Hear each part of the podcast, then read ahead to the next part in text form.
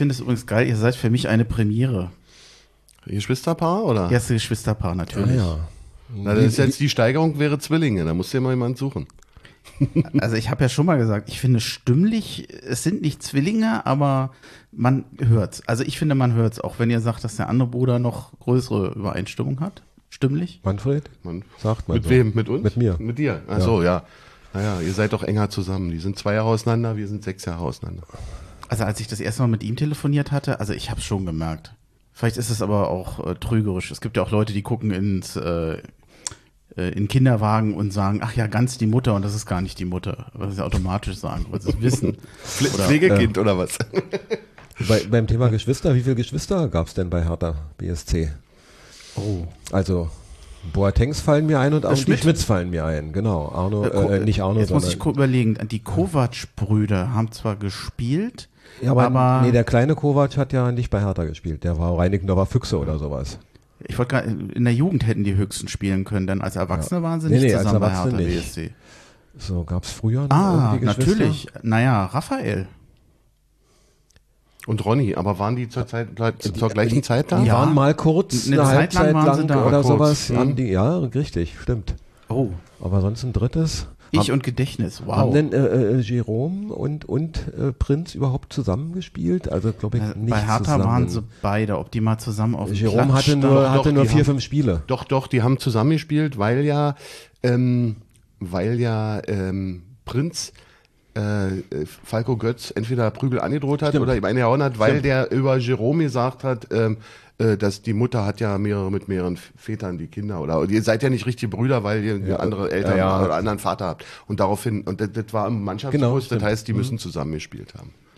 Jetzt muss ich dich, du musst, musst nachher dran denken, mit dem nach rechts sprechen. Ja, ja, Dann ja, ist die ja. Stimme kurz weg. Nee, Aber ich nehme das nicht. einfach schon rein. Ich würde sagen, wir fangen an. Ja. Und äh, ich sage meinen meinen großartigen Satz, den ich mir neuerdings lieber nochmal aufschreibe, damit ich dran denke. Exil-Hertaner. Der Podcast für Hertha-Fans innerhalb und außerhalb Berlins.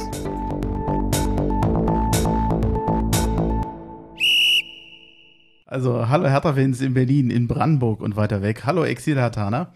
Ich bin Bremchen, ihr hört den Exil-Hertaner Podcast. Es ist die großartige Folge 98 mit dem Klaus und mit dem Axel. Ich grüße euch. Hallo. Cool, dass ihr hier seid. Ich, ich habe es im Vorspann schon, den nehme ich einfach mit rein. Das ist so ist eigentlich schon wie eine, wie eine kleine Vorstellung, dass ihr Brüder seid. Ich find's cool.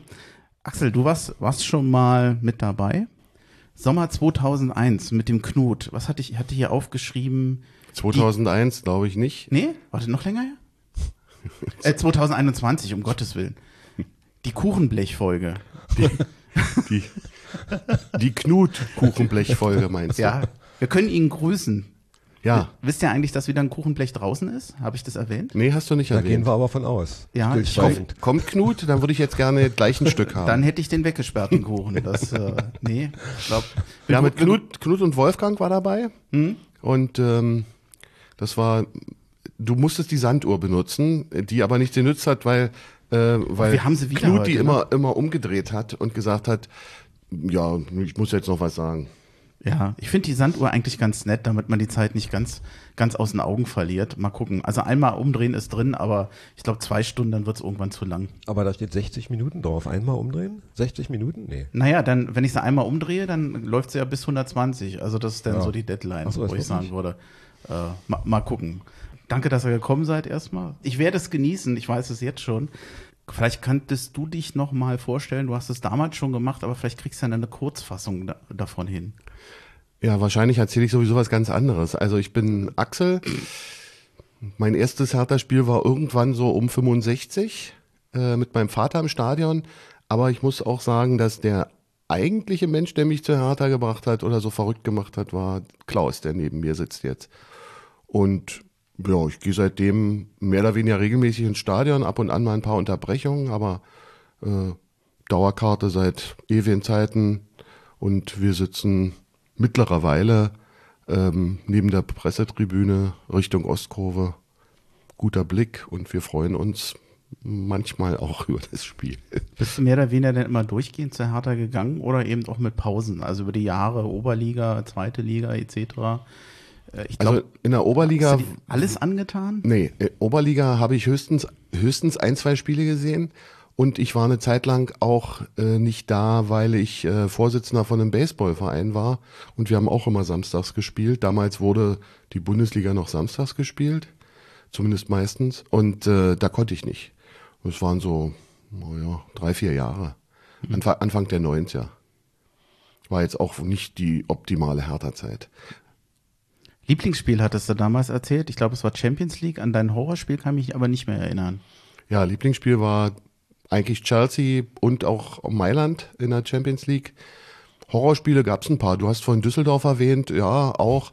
Aber mein, mein größter Frust war auch einer meiner ersten Fruste, nämlich gegen Roter Stern Belgrad, das Heimspiel. Mhm. Im strömenden Regen haben wir gestern auch gerade drüber gesprochen noch, weil wir wussten, dass wir hierher gehen und das war sehr traurig, weil man sich eben auch betrogen fühlte, nicht gegebener Elfmeter und so weiter und so fort. Das habe ich gar nicht mehr in Erinnerung. Ich war nämlich da, hm. aber ich muss zugeben, obwohl ich da auch schon neun war, ich weiß es gar nicht mehr so genau. Ich weiß nur, dass ich mich eigentlich gefreut hatte, dass Hertha gewonnen hat. Aber es hat halt nicht gereicht, weil durch die Auswärtstorregelung war Hertha doch ausgeschieden. Genau. Dann stand, stand glaube ich, noch 2-0 und dann kam irgendwann das 2-1 ja. und damit war es dann aus. Damit genau. waren sie dann draußen. Und beim Stand von 2-0 hat er einen Elfer nicht gekriegt. Wenn ich mich richtig erinnere, ist ETB gefault worden. Ich weiß aber nicht mehr genau, mhm. äh, wer es war, aber es war ein relativ klarer Elfer. Und ähm, dann hätte es 3-0 gestanden, dann hätte das Gegentor nicht geschmerzt. Dann ja. wäre ein Endspiel gewesen. Cool. Ich werde die Folge, wo du damals mit dabei warst und dich nochmal ausführlicher vorgestellt hast, da hänge ich einen Link mit an die Folge. Das mhm. kann man sich nochmal an, äh, anhören, reinhören. Ja, also das kann man sich dann nochmal reinziehen sozusagen. Aber ich war, war eine, sowieso eine tolle Folge damals. Ich glaube, man kann sich auch die ganze Folge nochmal anhören. Aber. Ja, glaube ich auch. Ja, okay, Klaus. Ähm, wo kommst ja. du her?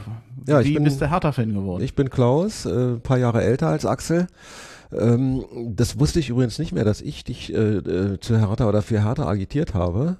Aber ähm, ich war durch die Gnade der frühen Geburt, war ich natürlich schon auch beim Bundesliga-Start im Stadion mit neun Jahren. Mein Vater war damals auch Fußballfan, Hertha-Fan. Sein Vater wiederum hat angeblich auch die Hertaner nach der deutschen Meisterschaft begrüßt, Bahnhof Friedrichstraße. Ähm, aber zu dem Opa hatten wir auch nie so richtig Kontakt, deshalb konnte man ihn auch nicht fragen. Und mein Vater war bei allen Spielen, auch in der ersten Bundesliga-Saison, es waren ja nur 16 Mannschaften, also 15 Heimspiele und da war ich bei allen da. Und äh, ich war übrigens auch schon, ist mir irgendwie viel später eingefallen, äh, schon vorher mal im Olympiastadion. Es gab ja damals diese Endrunden zur deutschen Meisterschaft. Mhm. Äh, wo äh, der Berliner Meister dann gegen West, Nord, Süd äh, spielte und da spielte äh, ein Spiel, das war 1. FC Köln gegen Hertha. Leider ein 6 zu 3 für Köln, daran kann ich mich noch erinnern. Äh, und äh, das Köln war dann ja auch im Endspiel, hat verloren gegen Borussia Dortmund. Ähm, und dann war das eher, dann war eben die erste Bundesliga. Äh, und da habe ich mich auch drauf gefreut. Da gab es Tabellen im, im, im Abend, so, so Stecktabellen, wo man die, die einzelnen Mannschaften da von 1 bis 16 stecken konnte, wo man jedes Ergebnis eintragen konnte. Habe ich alles noch zu Hause, könnte ich sehen. Und ähm, Axel hat mich gestern ja gefragt, hier irgendwie nach der, äh, du weißt ja sicherlich noch die Aufstellung vom, vom, vom, er, von den Hertanern vom ersten Bundesligaspiel. Und wenn ich ehrlich bin, wusste ich nicht alle. Mhm. Äh, alle, alle elf habe ich nicht zusammengekriegt, aber so sieben, acht äh, wussten wir schon. Also wir kamen gestern auf drei. Naja, ja. und äh, ich habe dann aber zu Hause im Archiv, in meinem kleinen Archiv hier, so ein Faksimile von dem Programmheft gefunden. Die haben das immer so in so einem grünen, äh, grün gedruckt, äh, wie in so ein Spielfeld und da standen dann so die Mannschaften und das waren dann, ähm, und äh, bei einem habe ich mich richtig geirrt, nämlich Wanze Gross, da ging ich von aus, der war rechter Verteidiger, er hat damals schon einen modernen rechten Verteidiger gespielt, der mhm. wirklich die Linie hoch und runter gegangen ist gefühlt halb so viel wie heute. Ist aber auf jeden Fall seiner Zeit voraus. Du hast ja, ja und hat auch Tore 70er gemacht. 70er Jahren waren das ja reine Zerstörer bis in die 80er Jahre. Ja, ja, war durchaus und hat, hat auch Tore gemacht. Später auch ein ganz entscheidendes und der hat da aber nicht gespielt. Aber es hat äh, Otto Rehagel gespielt als Verteidiger. Es hat, ähm, Karl-Heinz Rühl gespielt als Rechtsaußen, mhm. es hat Klimaschewski als Halbrecht gespielt. Drei Leute, die ja später als Trainer oder Manager wieder bei Hertha ja, waren. Rühl war Manager, ne? Rühl war Manager eine mhm. Zeit vor vor Hönes, glaube ich sogar. Er war mhm. der letzte Der, nie- oder kam Luffe Wolter noch dazwischen, irgendwie, weiß ich nicht genau. Also hat nicht alles falsch gemacht, Rühl, aber nach heutigen Maßstäben war eben auch mehr Amateur. Ja, das war. Wer waren noch dabei? Haben wir so komplett? Naja, im Tor war Tillich, Hm? äh, früh verstorben, der ein guter Torwart eigentlich, aber er hat öfter mal ein sogenanntes Tillich-Tor gemacht, wie mein, mein, die Leute erzählte. Also wirklich den Ball durch die Hosenträger reinrutschen lassen. Ja, äh, eigentlich da, eigentlich fangbereit, aber er ging irgendwie durch die Beine. Hab ich nur einmal gesehen, aber ähm, ja, es ist vorgekommen. Wie gesagt, Reha Schimmeler war der linke Verteidiger, der hat durch das erste Tor geschossen, den Elfmeter zum 1 zu 1 Endstand gegen Nürnberg. Altendorf steht hier als rechter Läufer in der ähm, in, in dieser Aufstellung, war eigentlich ein Halbstürmer, sagen wir mal. Eigentlich mehr so eine Nummer 8 oder 10. Gustav Eder natürlich vor kurzem verstorben, der ja äh, 20 Jahre lang Co-Trainer war bei Hertha und auch mehrmals Interimstrainer. Schlesinger zum Beispiel, auf der, der war nicht Stammspieler, wie gesagt, das war dann Wanze Gross eigentlich. Rühl hatten wir schon, Klimaschewski, Bayer hatten wir hier äh, als Mittelstürmer und der, kann ich mich wirklich noch dran erinnern, machte den Anstoß und trabte dann gemütlich zurück Richtung eigenem Strafraum und war sogenannter Doppelstopper. Hertha war defensiv eingestellt in der ersten Bundesliga-Saison. Doppelstopper praktisch eine Vorform vom, vom Libero, könnte man sagen, ja. Es hat ja der, der sogenannte Stopper wäre die Nummer 5 gewesen, Mittelläufer damals auch genannt, der hat den Mittelstürmer der gegnerischen Mannschaft gedeckt. Gab ja Manndeckung. Jeder war einem zugeordnet. Und der Bayer ist dann wirklich zurückgelaufen, hat die Abwehr verstärkt. Schon, schon die Positionsnamen, die sind ja wirklich aus, aus, aus einer anderen Zeit gefüllt heute. Ja. Äh, Dann gab's äh, Helmut Feder mit der Nummer 10. Der war die 10, die man heute auch als 10 bezeichnen würde. Richtig Spielmacher. War der erste Nationalspieler Berlins nach dem Kriege. Auf lange Zeit eigentlich. Äh, Ende der 50er Jahre hat er ein Spiel gegen Ägypten gemacht, glaube ich. Und links außen war Steinert. Und das sind die auch so weitgehend und die, die, die, die Kader waren ja viel, viel kleiner als heute. Äh, dann gab es noch einen Borchardt, gab es noch einen Waxklaviak, gab es noch und äh, ja, das waren sie schon, die da gespielt haben. Krumno hat vielleicht im Tor noch ein Spiel mal gemacht, äh, als, als Tillich verletzt war, kann sein. Aber es waren vielleicht, die sind mit 15 Spielern ausgekommen. Heute gibt's 30, 35. Was man jetzt nicht sehen kann, du hast ein paar Papiere dabei Ja. und du sammelst überhaupt wahnsinnig viel von Hertha noch, ne? Du hattest die Tickets teilweise gesammelt. Die, Ja, also ich. in den Hätte ich. 70er Jahren kenne ich ja bei Hertha BSC, da waren die Eintrittskarten immer so eine Endlosrolle an der Kasse. Ja. Das war immer so ein pappenartiges Altpapier. äh, Meistens eingefärbt in irgendeinem Farbton, aber Ja. ähm, nie leuchtend, immer, also es sah ein bisschen aus wie Altpapier, dann in Orange, in Blau, in Ja. Grün, damit du also theoretisch von Spiel zu Spiel ein bisschen andere Tickets hattest. Ich weiß nicht, ob man damit verhindert hat, dass man, dass die, die Leute in das gleiche Spiel Mit gegangen Sicherheit, sind. Denn ich glaube, das Spiel war ja auch aufgedruckt. Ja, Ja, ja, ja. ja, der Name. Fehl- Hat mir übrigens gestern auch gefehlt. Ich kann nachher noch zum Besten geben beim Spiel gegen die Bayern. Ich bin erst in der 58. Minute wieder aus der Halbzeit zurückgekommen. Den Rest habe ich an der Toilette Weil, weil gestanden. Bier holen. Ach so. äh, Bier wegbringen. es, äh, da ging ja, da ging ja gar nichts. Ja, ja. Also es, es waren so lange Stangen, dass ich dachte, da kommst du nie ran. Ich bin dann ganz hinten nach J, glaube ich, gelaufen. Das ist eine ganz abgelegene Toilette. Das darf ich hier gar nicht erzählen, sonst gehen da andere auch noch hin. Und da kam ich dann recht schnell rein. Und bei den anderen hatten die noch ja, 57., 58. Minute immer noch an den Toiletten gestanden, aber eine Traube von Menschen. Dann hast Das du ja war eine, unfassbar die, die, voll. die Viertelstunde nach der Pause, wo Bayern höchst überlegen war, nicht mitgesehen. Habe ich nicht gesehen, Glück, kann ja. ich mich nicht dran Glück, erinnern. Falls ja. mich einer fragt, waren Ja. die da gut, werde ich sagen, habe ich nicht gesehen. Ja, waren super. Kann ich mich nicht erinnern, sagt man. Aber du bist ja nicht in der Politik. Habe ich nicht gesehen, ist aber richtig. Mhm. Ich habe es ja nicht gesehen. äh, ja, wobei, ich habe dann nur einen kurzen Aufschrei mal gehört. Ich dachte, oh, das war zu leise für ein Hertha-Tor. Ich glaube, das war das 4 zu 2, was Genau, wir nicht gegeben haben. oder? wurde. Vermeintliche. Und Ja. als ich dann reinkam, habe ich gesehen, äh, Schiedsrichterentscheidung oder Mhm. äh, Videobeweis, besser gesagt. Und da war ich beruhigt, dass es aber 2-4 wäre Kacke gewesen. So Ja. war das alles noch in Reichweite. Aber zum Spiel kommen wir ja nachher Ja. noch. Ähm, bei den Tickets war ich eigentlich stehen geblieben. Ja, Tickets gab's frü früher auch natürlich Hm? äh, und äh, die waren noch ein bisschen schöner. Ja, die hätte ich, hätte ich mitbringen können, aber man kann es ja hier sowieso nicht sehen. Die waren ein bisschen größer, so vielleicht acht mal zwölf und waren dann, hatten jedes Mal auch zwei Farben Druck sogar, eine, eine Grundfarbe und dann Diagonalstreifen in einer anderen Farbe. Ganz hässlich teilweise, also hässlich vielleicht für den Designer, aber sieht wunderbar aus. Also lila-grün oder äh, blau-gelb oder sowas. Das waren, waren sehr schöne Tickets, die habe ich teilweise noch zu Äh, Hause. mir war nicht ganz klar, ob du, es gibt ja einen Artikel bei Hertha BSC über dich, da hattest du, glaube ich, auch von schönen Tickets gesprochen. und ich war ja. mir nicht ganz klar, ob das ironisch gemeint war, Nein, nein, nein, weil nein, ich nein, immer nur nein, diese nein, das waren- 70er Jahre Altpapierkarten kannte, die ein bisschen aussahen, als wenn man im Kino irgendwo so eine Abreißkarte hast. Also hübsch waren die nicht. Ich kann es dir nachher noch Zeit. zeigen. Ich glaube, ich habe das Foto noch, was ich denn da auch geschickt habe.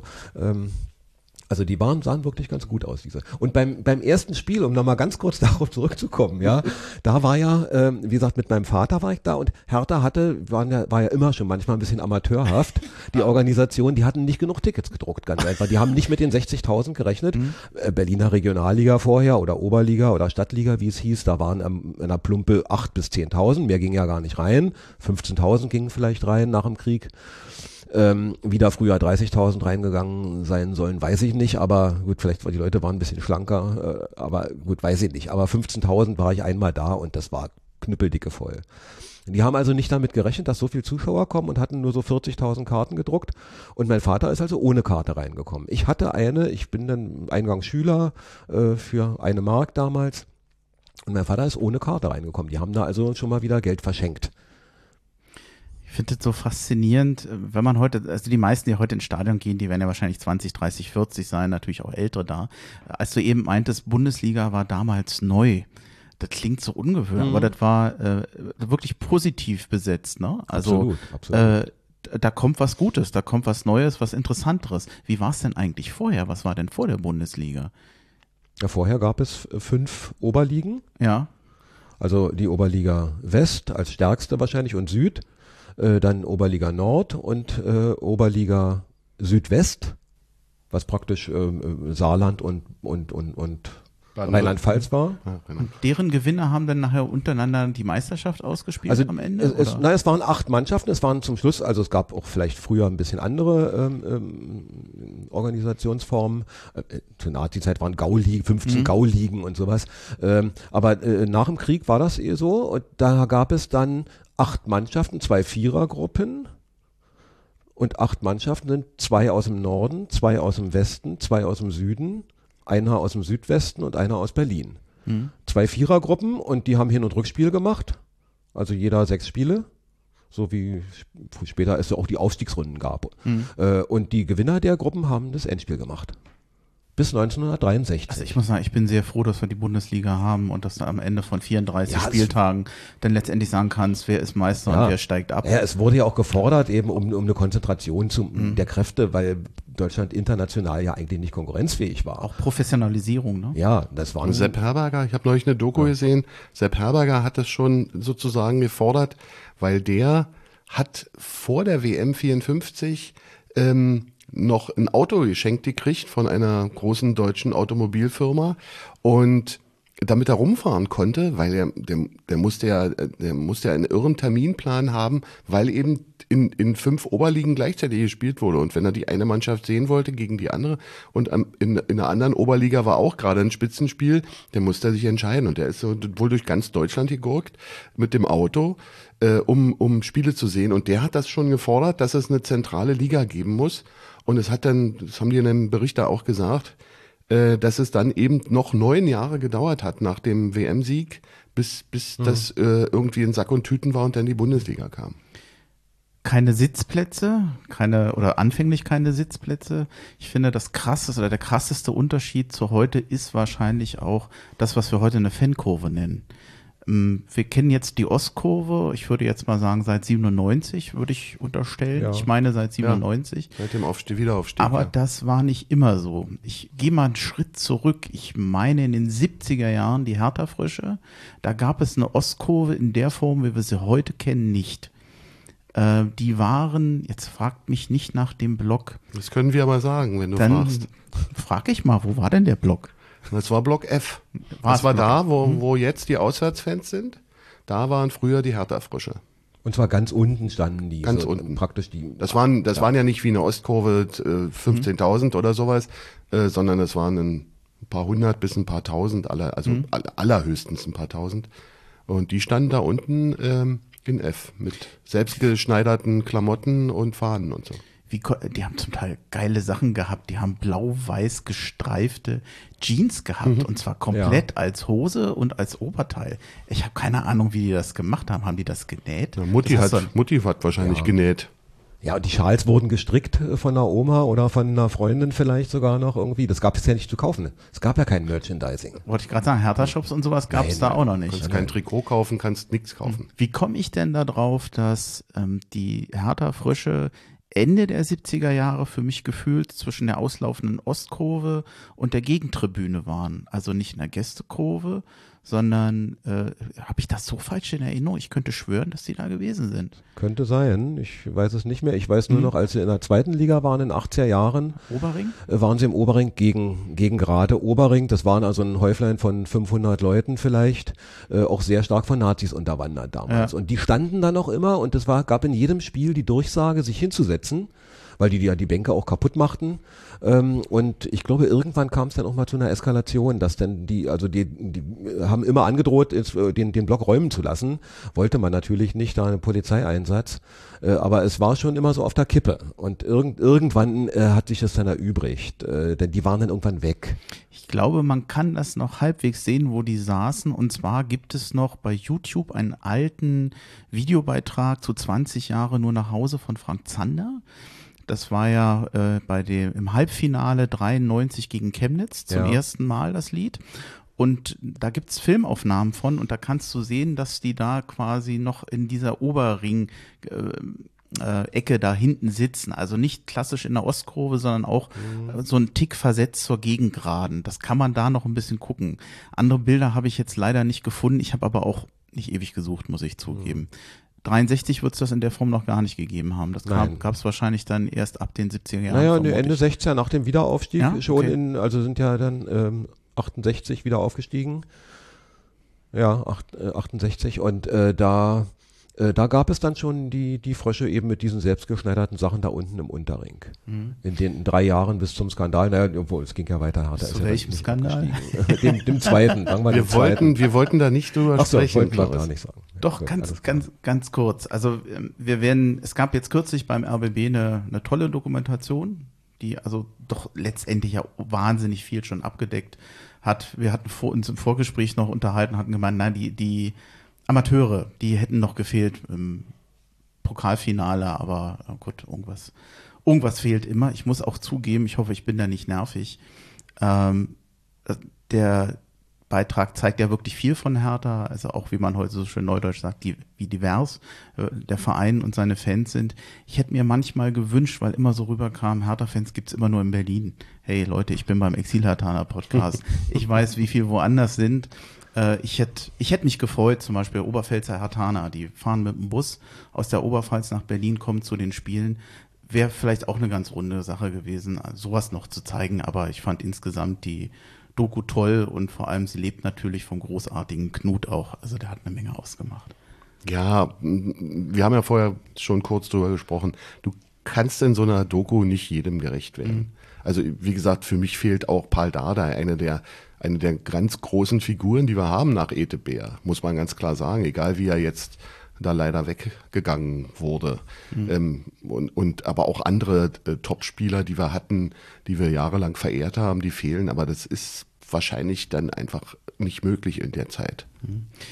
Ich habe mir tatsächlich zu der ganzen Geschichte Handgelder und Bundesliga-Skandal. Es waren ja zwei Sachen. Das war 65 gab es den Zwangsabstieg für Hertha BSC, weil Hertha BSC Handgelder gezahlt hat.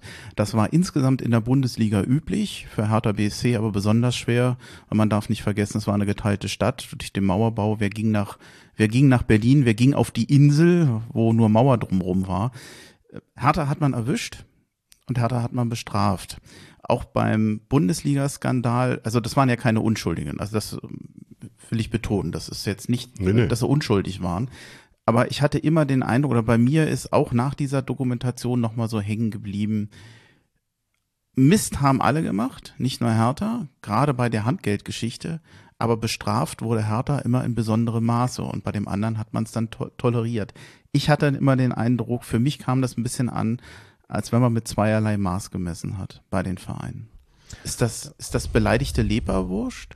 Nee, nee, das stimmt schon das, irgendwie. Also ich will jetzt nicht in so eine Opferrolle hier also irgendwie schlüpfen. Man hat damals ja gesagt, hier nach dem 1965, nach dem Handgeldskandal, äh, jeder Verein hat das gemacht und dass die Hertaner sich da taktisch unklug angestellt haben. Denn sie haben ja die Sachen veröffentlicht. Ich glaube sogar im aktuellen Sportstudio. Hat 14 Minuten lang haben die vorgelesen. Ja, und haben alle Namen vorgelesen und das war alles, äh, stimmte alles, denke ich mal.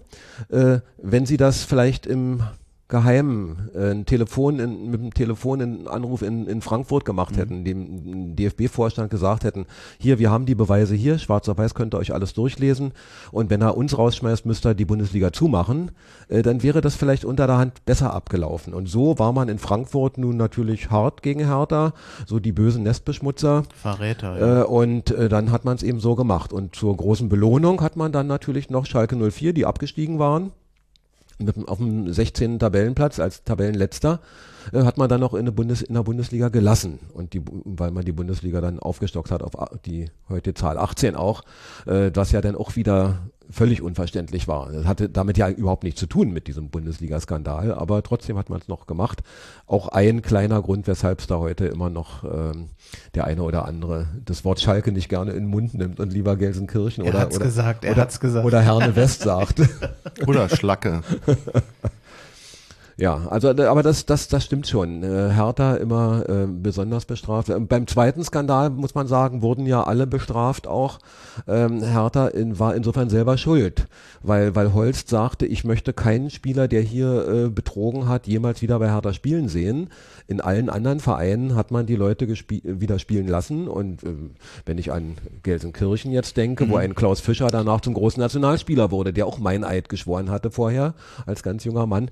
Äh, ähm, da war man nicht so streng mit sich selber und darunter hat der Hertha nun noch Jahre und Jahrzehnte lang gelitten eigentlich, dass sie eine völlig neue Mannschaft wieder aufbauen mussten, äh, die ja immerhin kurz vor der Meisterschaft stand damals, nachdem sie zweimal Dritter waren und alle Etebär kamen dann ja und hat erwartet, nächstes Jahr spielen wir voll um die Meisterschaft mit.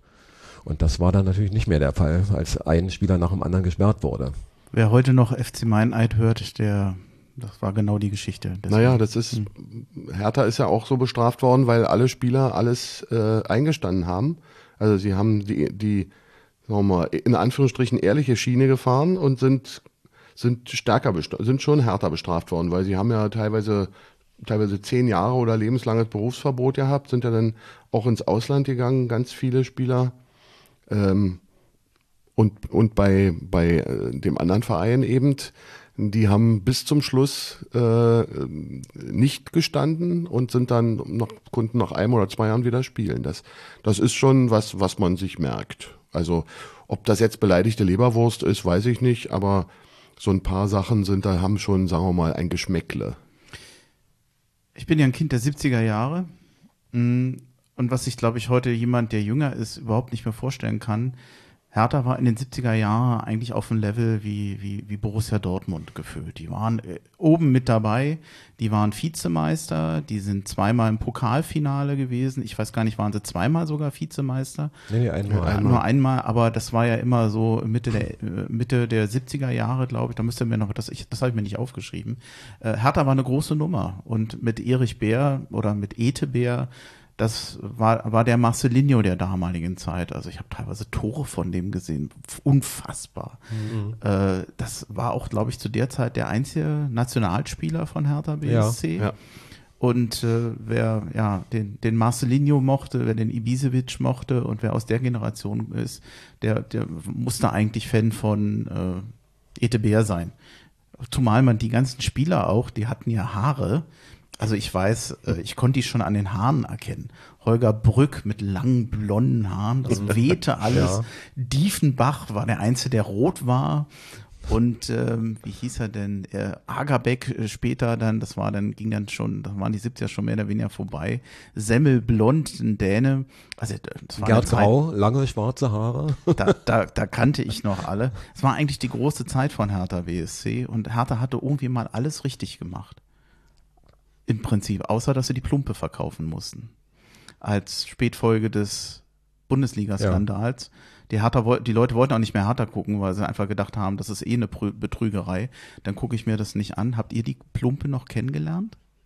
Ja, also ich war selten da, bei, bei, bei Punktspielen natürlich nicht, das war ja, war ja vorbei. Und in diesen äh, drei Jahren Regionalliga von 65 bis 68 war ich da auch selten bei Punktspielen.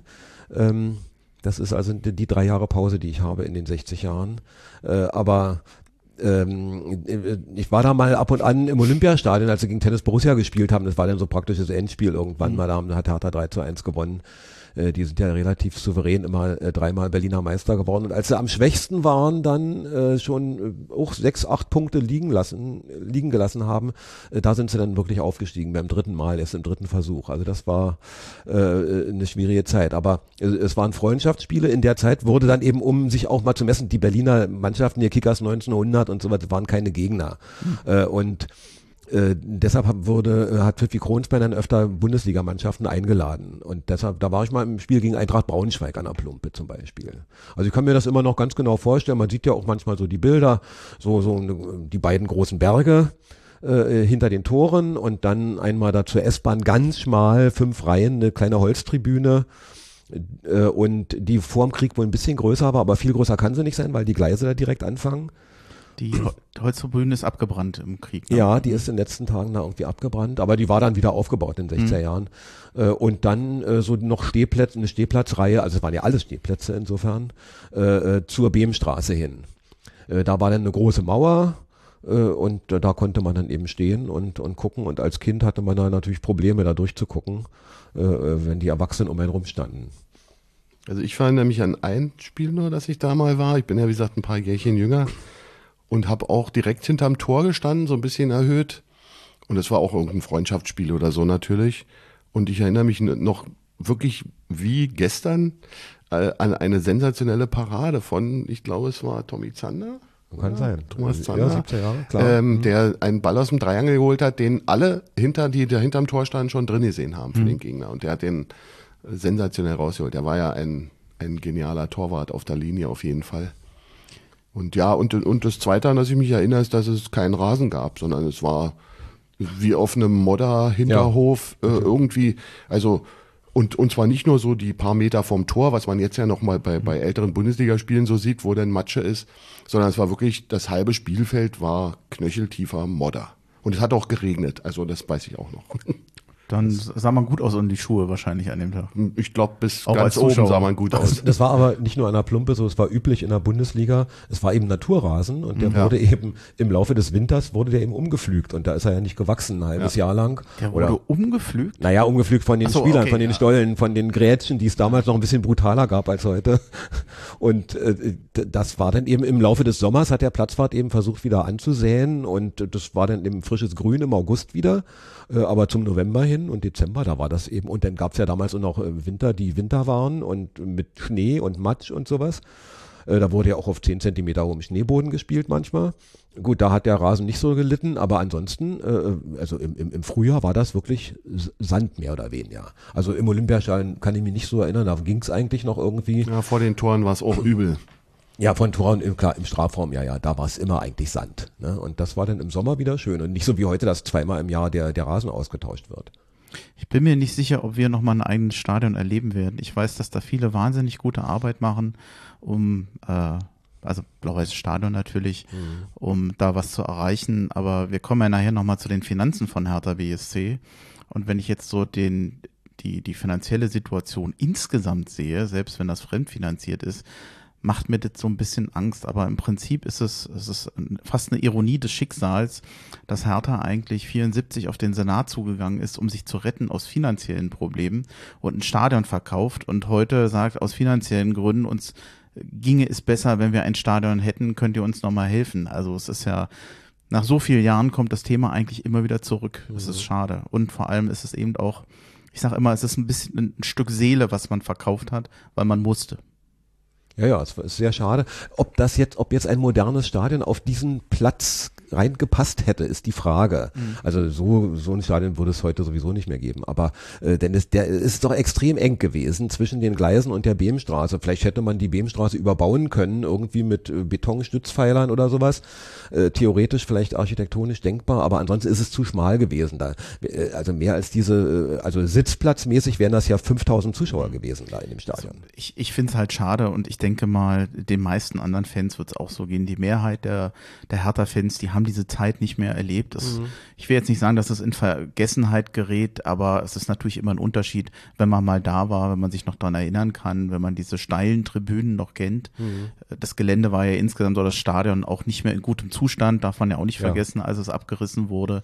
Aber ähm, es ist halt schade, weil so viel Geschichte dran hängt. Also ich, ich hätte es gerne noch erlebt, aber ich war da drei oder vier Jahre alt. Aber das in der Dokumentation vom RBB waren ja auch schöne Bilder eigentlich aus dem Stadion. Ja, es gibt auch noch eine super Doku vom SFB von 1973, 74 mit Hanne Sobeck noch. Ein Teil der mhm. Ausschnitte sind da mit drin ja. verwandt worden. Ja. Also hochinteressant. Hm, jetzt habe ich mir hier tatsächlich noch ein bisschen was aufgeschrieben, aber da, da gehen wir jetzt im Einzelfall nicht drauf ein. Abstieg 1980, Aufstieg 1982, Abstieg 1983, 1986 Abstieg in die Oberliga, 1988 Aufstieg in die zweite Liga. Hertha war vor allem eins, sie waren erstmal weg vom Fenster.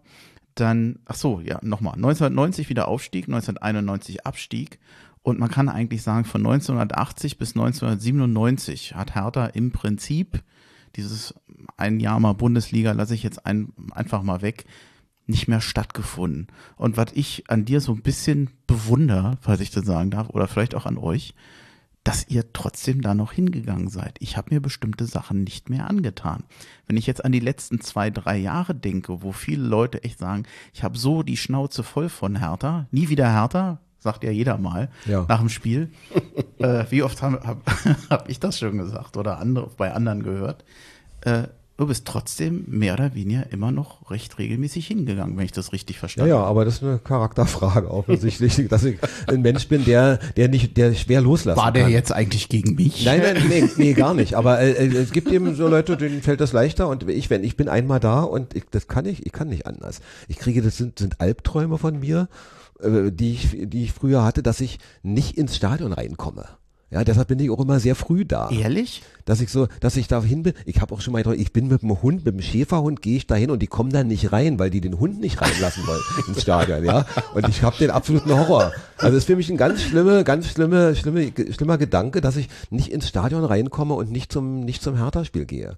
Und als ich das erste Mal nicht gehen durfte, ähm, weil mein Vater eben nicht da war, zweite Bundesliga-Saison, äh, gegen Kaiserslautern, weiß ich noch, 5 zu 3 gewonnen, großartiges Spiel, aber ich durfte nicht hingehen, weil mein Opa Geburtstag hatte. Und mein Vater dann meinte, ja, wir müssen doch zum Opa zum Geburtstag gehen, obwohl mein Vater mit dem seinem Schwiegervater überhaupt nichts am Hut hatte. Und trotzdem, ich war stinksauer, wir hätten ja dann nachmittags hingehen können und dann trotzdem noch danach zum Kaffee trinken oder sowas, aber das war das erste Mal und da war ich tot traurig, auch ja, äh, hab geheult und es war wirklich ganz schlimm für mich. Deshalb bin ich eigentlich immer hingegangen auch, auch in der Oberliga, diese Zeiten im Poststadion, was schon überwuchert war, aber nicht so wie jetzt. Jetzt ist ja alles überwuchert. Ist ja, ist ja ein reines Ökostadion. Also die Haupttribüne haben sehr wunderbar wieder hergerichtet, denkmalgerecht. Aber äh, die ganzen Gegengraden, das war ja ein Stadion mit 35.000 Leute. Und äh, da habe ich ja großartige Spiele gesehen, nicht von Hertha, sondern von Tasmania in der Aufstiegsrunde 3. Wacker 04. Wacker 04, 5 zu 0 gegen Nürnberg. 5 zu 0 gegen Nürnberg. Ja. Aber als wir drin waren, stand schon 3-0, glaube ich, oder 2-0, weil die natürlich mit ihren sieben Kassenhäuschen für die, für die Zuschauer als Menge völlig ja. überfordert waren. Ja, also ich. Erzähl. Nee, ich denke auch, ähm, das liegt daran, dass wir irgendwie immer härter treu geblieben sind, wie man damals in Anführungsstrichen sozialisiert wurde, weil mhm. wenn du Bundesliga-Fußball sehen wolltest, musstest du in Berlin zu Hertha gehen. Es gab nichts anderes.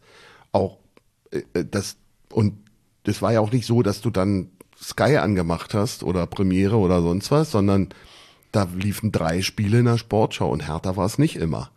Eher selten. Mhm. Und das heißt, du hattest im Prinzip keine Chance. Du musstest ins Stadion gehen, wenn du guten Fußball sehen wolltest. Also gut Fußball sehen Fußball wolltest. sehen wolltest. Fußball, ja. Äh, ja. Und, und das ist auch so, deshalb verstehe ich zum Beispiel auch, dass heutzutage so viele gerade auf das Spiel gestern wieder bezogen, so viele Fans von überall aus der Republik oder eben auch aus dem Ostteil kommen, äh, und für Bayern sind, weil die haben, die konnten natürlich damals nicht zu Hertha gehen und die konnten aber im Fernsehen Bayern München sehen und so weiter. Und deshalb verstehe ich das auch. Oder dass Kids heute lieber Barcelona-Trikots tragen als Hertha-Trikots beim, beim Training. Wobei bei meinem Enkel habe ich das dann irgendwann mal umgebogen. Da war beim ersten Training nur mein Enkel mit Hertha-Trikot und später waren, waren es dann doch ein paar mehr. Aber äh, generell ist das eben so und, und dann bleibst du eben bei dem Verein. Das ist, also, das ist so. Die ganzen Bayern-Fans, die ich gestern gesehen habe, die in meiner U-Bahn waren, da hat nicht einer so gesprochen, aber aus Thüringen. Ja, ja, klar. Ja. Ja. Ist so. Aber ist ja auch Leider nicht auch weiter. in meinem Bus nach Tempelhof. Das Obwohl fand sie eigentlich ja aus, aus Nostalgiegründen, wenn ich an, an die Spiele 73, 74, äh, Dresden gegen Bayern München denke, die sind ja episch irgendwie gewesen damals, äh, da müsste man eigentlich Bayern-Hasser sein, ja. Aber nein, äh, irgendwie, ich weiß nicht, das äh, im Laufe der Jahre. Ich habe, habe das schon ein paar Mal beim Podcast hier gesagt. Bayern München hatte sich für mich ganz einfach erledigt, weil meine Oma mir erzählt hat, ich habe das schon ein paar Mal hier erzählt, ich erzähle es heute gerne nochmal, dass die Bayern zu den, zu den Berlinern Saupreußen da sagen. Und da ich gut erzogen war und wusste, was höflich ist und was unhöflich ist, wenn man mich so nennt, dann finde ich auch die Bayern nicht gut.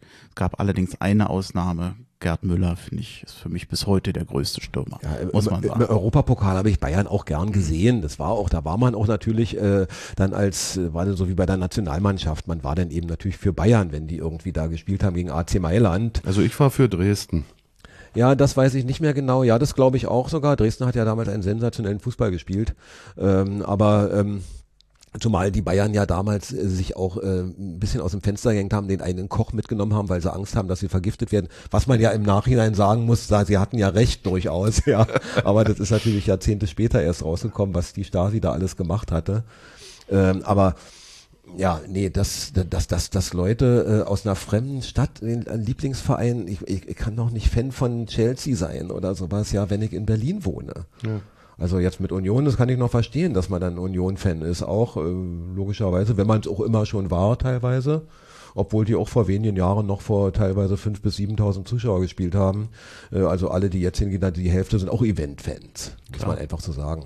Aber bei allem Bayern-Bashing muss man eben auch sagen, dass der Verein auch natürlich mit ein bisschen Glück, weil die Olympischen Spiele da waren und so, aber sie sind eben auf den Zug aufgesprungen, modern zu trainieren, moderne mit Ärzten zu arbeiten, mit Hilfsmitteln, also erlaubten Hilfsmitteln und sie haben eben auch über ihr Management, ich meine, die haben nicht 300 Millionen oder 500 Millionen oder eine Milliarde Schulden, sondern das, was sie kaufen an Spielern und was sie machen, das zahlen die von ihrem Geld. Und da muss man auch, ja, man muss ja nicht mögen, aber man muss zumindest in meinen Augen auch akzeptieren, dass die über Jahrzehnte wirklich gute Arbeit gemacht haben.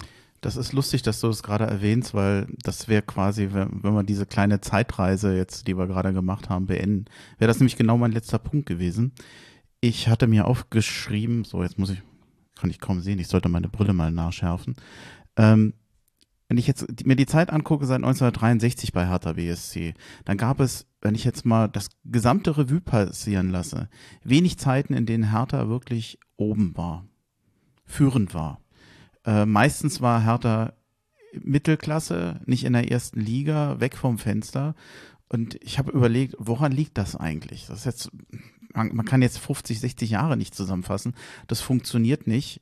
Ich hatte mir was aufgeschrieben, viele Jahrzehnte benachteiligt durch die Mauer. Es war immer schwer, Spieler nach Berlin zu bekommen, was aber keine Ausrede ist, weil ich glaube, man kann trotzdem immer noch richtige sportliche Entscheidungen treffen. Kaderzusammenstellung kann man, wenn man es mit den richtigen und guten Spielern macht, immer noch machen. Da spielt Geld nicht so eine Rolle. Witzig finde ich, dass Hertha gefühlt immer klamm war. Hertha war immer klamm. Seit 1963, sie sind seit Gründung, warum heißen sie BSC? Weil sie fusioniert sind, damit sie Geld kriegen. Die waren eigentlich schon immer klamm. Und ich finde es eigentlich Ironie des Schicksals, dass Hertha mit 374 Millionen zeigt, das Geld ist es nicht. Wir können auch mit viel Geld auch nicht erfolgreich sein. Also das, das muss man muss man sich erstmal auf der Zunge zergehen lassen, dass Hertha das hinbekommen hat. Wir sagen es ja nicht gerne. Ich für mich, ich hatte gehofft, dass Hertha sich dadurch sportlich verbessern würde. Aber äh, jetzt sind wir in einer Situation, wo Hertha um den Abstieg wieder spielt und wir noch große Probleme finanzieller Art haben.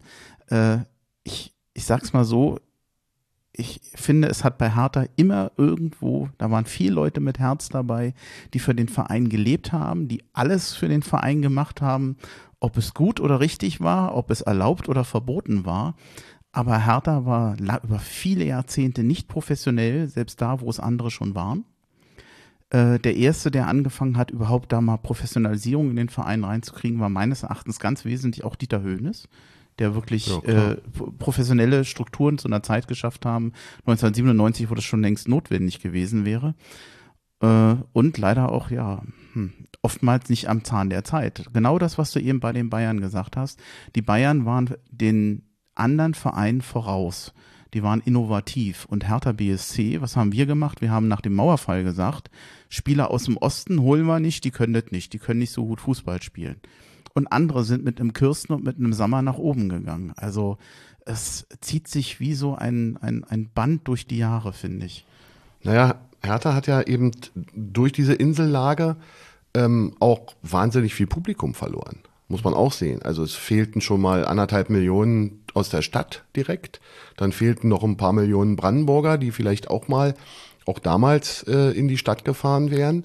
Das heißt, ähm, und, und nach dem, nachdem der, die Mauer gefallen war, hatte Hertha nur gerade eine unglaubliche Schwächephase, so dass also auch die Leute aus dem Umland auch nicht unbedingt gedacht haben oder aus, aus dem Ostteil von Berlin, naja, da ist ja super, dann gehen wir jetzt zu Hertha, weil äh, Abstieg und, und auch teilweise katastrophal Fußball hat die Leute halt nicht angelockt. Ja, und hm, das, Wobei, das war auch ein bisschen ein Problem. Also also nur die Bevölkerung, die jetzt fehlte mit äh, Ostberlin und, und Brandenburg ist es natürlich nicht, äh, denn äh, Hertha hatte damals trotzdem in 70er Jahren den besten Zuschauerschnitt äh, in der Bundesliga und äh, wenn ich äh, Dortmund sehe, die haben 500.000 Einwohner und da sind 80.000 Leute jedes Mal da. Also nur das ist es natürlich nicht. Es ist klar, man könnte das hochrechnen, aber äh, ich meine, der Schnitt ist jetzt ja bei Hertha mit 40.000 äh, nicht besser als in 70er Jahren. Ja, ja, genau. Karikiert der Erfolg von Union nicht auch so ein bisschen das, was wir sagen, dass wir immer einen Grund haben, wo wir sagen, darum geht's nicht und Lage und dies und das. Also in den letzten Jahren, in den letzten vier Jahren hat Union gezeigt, wie man nach oben kommen kann. Mit wenig Geld, mit viel Verstand und mit einer hervorragenden Kaderplanung einfach. Das hätte Hertha auch machen können. Haben sie aber nicht. Ja. Ja. Kann, muss man neidlos anerkennen, mhm. klar. Das ist so. Das ist, äh, da ist manchmal auch Glück bei. Also der, der Fischer, den Fischer als Trainer zu holen, ist dann eben auch Glück. Das hat, als der gekommen ist, haben doch alle, hat doch keiner gedacht, dass der länger als ein halbes Jahr bleibt. Also ich jedenfalls nicht. Weil ich muss auch zugeben, ich kannte ihn nicht. Und er aber, war schon Meistertrainer auch ja, in der Schweiz. Ne? Ja, aber, natürlich. Aber, ähm, aber das, was er an Arbeit macht und wie gesagt, und, und auch da bei Union ist es ja nicht so, dass die seit vier Jahren mit derselben Mannschaft spielen, sondern die holen 13 neue Spieler. Und trotzdem werden sie immer ein bisschen besser. Ja, aber das ist mehr als Glück dann, ne? Das, das ist, ist auf jeden Fall mehr, ja, auf jeden Fall mehr als Glück. Also erstmal danke für den für den Rückblick, für die Zeitreise. Ich hätte noch ich hätte noch viel länger euch zuhören können und noch viel mehr besprechen, aber ich glaube, wir müssen irgendwann mal ein bisschen doch wieder in die Gegenwart kommen, ob wir wollen oder nicht. Finanzen. Ich habe mir das alles mal abgeschrieben, um das vorab zu sagen, beim Twitter-Account vom Uwe Bremer. Der hat das nämlich so wunderschön zusammengefasst und die Originalunterlagen ich weiß gar nicht, das ist ganz lustig, äh, unter Assets Club Nordic Bond, das sind wahrscheinlich Unterlagen, die müssen die veröffentlichen, wenn du eine, eine Bond, wenn du eine Anleihe rausgegeben hast, dann musst du wahrscheinlich noch Zahlen mit veröffentlichen. Ich vermute mal, daher kommt das. Ich, ich habe ich jetzt nicht nachrecherchiert, ist auch egal. Äh, ich habe jetzt äh, jedenfalls an der an der Richtigkeit der Zahlen erstmal keine Zweifel. Wir werden das mit Sicherheit nächste Woche in der Mitgliederversammlung nochmal hören ich versuche mal das Wesentliche zusammenzufassen. Richtig schön ist alles nicht. Also, die Saison 2021, 2022 bei einem Umsatz von 146 Millionen Euro mit einem Minus abgeschlossen von 79,75 Millionen Euro. Im Vorjahr waren es 77,95. Da ist natürlich noch mal viel intensiver Corona mit eingeflossen. Die ursprüngliche Kapitalreserve von 369 Millionen lag im Sommer 2021 bei 107,5. Jetzt sind es per 30. Juni 29,5. Hatte ich 107,5 Millionen gesagt oder hatte ich mich gerade versprochen? Ich glaube ja. Okay, gut. Dann die Einnahmen. Bei den TV-Erlösen Rückgang von 69,3 auf 54,6. Das dürfte mit den Tabellenplätzen zu tun haben. Man ist ständig oh. unten gewesen, gibt es weniger Geld staatliche Corona-Hilfen immerhin 7 Millionen Euro. Und die Verbindlichkeiten wurden gesenkt auf 80,8. Vor, äh, vorher waren es 99 und jetzt nochmal ein ganz wesentlich oder zwei wesentliche Punkte, die auch meines Erachtens so ein bisschen erklären, warum Hertha so Probleme hat. Die Personalkosten so hoch wie noch nie, 97,7 Millionen Euro im Jahr. Im Vorjahr waren 92,9. Ich glaube, ich habe die Quelle nicht mehr gefunden. Vor drei Jahren waren es noch etwa bei 60 Millionen Euro ich sage das mal ohne Gewehr, aber ich glaube, das stimmt. Zahl der Angestellten stieg von 283 auf 349. Boah. Hm. Hm. Macht mir Angst, wenn ich sowas lese. Das ja. kannst du nicht Jahr für Jahr machen. Irgendwann ist die Substanz weg. Ja. Da gehst du jetzt eigentlich schon hin. Hm. Also die, die äh, erhöhten äh, Personalkosten sind natürlich eindeutig die Spielergehälter, die jetzt hier nach der ähm, nach der Windhorst-Geschichte dann wurde ja gekauft auf Deibelcom raus und die haben natürlich alle nicht eine Million oder zwei Millionen im Jahr verdient, sondern vier, fünf Millionen. Äh, Piontek als Hauptbeispiel, so der, obwohl ich ja immer fand, dass der äh, gar nicht so ein schlechter Spieler war, sondern nur falsch eingesetzt wurde oder äh, falsch bedient wurde. Äh, und dann, was jetzt war noch, dass, dass, dass, dass Bobic ja den, den Staff äh, des Vereins unglaublich aufgebläht hat noch mit, ich, ich weiß nicht, ob man 17 verschiedene äh, Leute braucht, die sich, äh, äh, die, die, die, die scouten, äh, weiß ich nicht, ob man das nicht mit viel weniger Aufwand auch machen kann, eventuell. Aber äh, dadurch ist es dann eben jetzt so, dass, dass, dass die über 90 Millionen Personalkosten haben und das muss natürlich gedrückt werden wieder. Und das sagt Bobic ja auch äh, jetzt äh, ähm, klar, dass das dass du auf Richtung 50 Millionen wieder, was so ein normaler Wert wäre, wir Union und Freiburg auch ungefähr haben. Und man kann auch mit diesem, diesen Personalkosten kann man also sogar oben mitspielen. Man muss da nicht unbedingt unten bleiben. Und Bobic sagt, wenn, wenn es nicht anders geht, also man muss jetzt auf die jungen Talente setzen, was bei Hertha seit 50 Jahren gesagt wird und nur manchmal gemacht wird. Und äh, ansonsten findet man sich schnell in der dritten Liga wieder, habe ich heute gelesen, äh, sagt er. Und das äh, kann ich mir vorstellen. Nun ist die dritte Liga auch nicht mehr so ein Horror wie vielleicht äh, in den 80er Jahren, als Hertha in der dritten Liga war. So heute äh, dritte Liga kommen auch 30.000 Zuschauer, aber trotzdem ist man, man will ja gerne in der ersten Liga bleiben. Aber das wird eng. Also vor allen Dingen finanziell, weil äh, der Verkauf wird weitergehen müssen ein Mittelstädt, ich weiß nicht, was der verdient, aber jetzt bringt er noch was ein. Im nächsten Sommer bringt dann keine Ablöse mehr wo es ja ein guter Spieler ist, aber der verdient wahrscheinlich auch zwei Millionen im Jahr und dann muss man den eben ersetzen. Ich glaube gar nicht, ob es der ist. Ich glaube, einer der größten Verdiener ist immer noch Piontek, der ist immer noch verliehen und theoretisch immer noch bei Hertha BSC unter Vertrag. Auch Selke ist ein Großverdiener. Ich habe nicht verstanden, warum Selke, er soll ja im Sommer Angebote gehabt haben, warum er nicht gegangen ist. Denn also ihm selber muss doch auch klar gewesen sein, bei Hertha hat das nicht funktioniert. Das hat die Ausleihe bei Bremen hat nicht funktioniert. Ich habe jetzt äh, ein Jahr wieder in Berlin gespielt. Es, äh, bin kein Stammspieler. Also der Knoten ist doch nicht geplatzt. Ich würde doch auch, ich, ich bin kein Wechselfreund, aber aus Selkes Sicht hätte ich echt gedacht, ich brauche mal eine Luftveränderung. Also weil ich weiß ich nicht, das sind schon auch Hypotheken, die wir immer noch haben. Piontek, wenn wir Pech haben, kommt er wieder zurück. Ich glaube, da gibt es auch nur eine Kaufoption, ne? aber die ist, war die war die verpflichtend? Weiß ich nicht. Hm, ja, weiß ich auch nicht. Aber gut, das Gehalt mal gesagt, ich habe es vergessen. Hm? Da ist die Frage, ob sie es nicht zahlen oder ob sie noch wenigstens oder ob sie noch einen Teil zahlen. Meinst du so, so wie Stuttgart damals Weil, bei hat äh, Ibisevic ja auch und das Gehalt gezahlt und ja. wir waren froh, nee, dass er kam. Gehalt zahlen wir nicht mehr für Piontek im Moment ja, nicht, okay. nicht. Im Moment nicht. Aber äh, ich habe so schön geschrieben, wer ist schuld an der Misere hier und merke selber oder wir haben ja schon im Vorgespräch gesagt, wenn wir das so exakt benennen könnten, säßen wir wahrscheinlich nicht mhm. hier. Also es ist offensichtlich, dass der Personalabbau äh, den Verein drückt und auch scheinbar mehr ist, als er tragen kann. Die Personal- oder die Aufsteckung und Aufstockung der Personalkosten von vor drei Jahren zu heute, die ist eklatant, wenn ja. es wirklich 30 Millionen mehr sind äh, in drei Jahren vielleicht, dann hast du dreimal 30, hast du alleine dafür 90 Millionen, die du zahlen musst und du hast bezahltes Personal, was ja auch bei weitem nicht die sportliche Leistung bringt. Hm. Das ist ja eigentlich das ganz Schlimme. Wir zahlen fürstlich, aber wir kriegen nicht fürstlich zurück.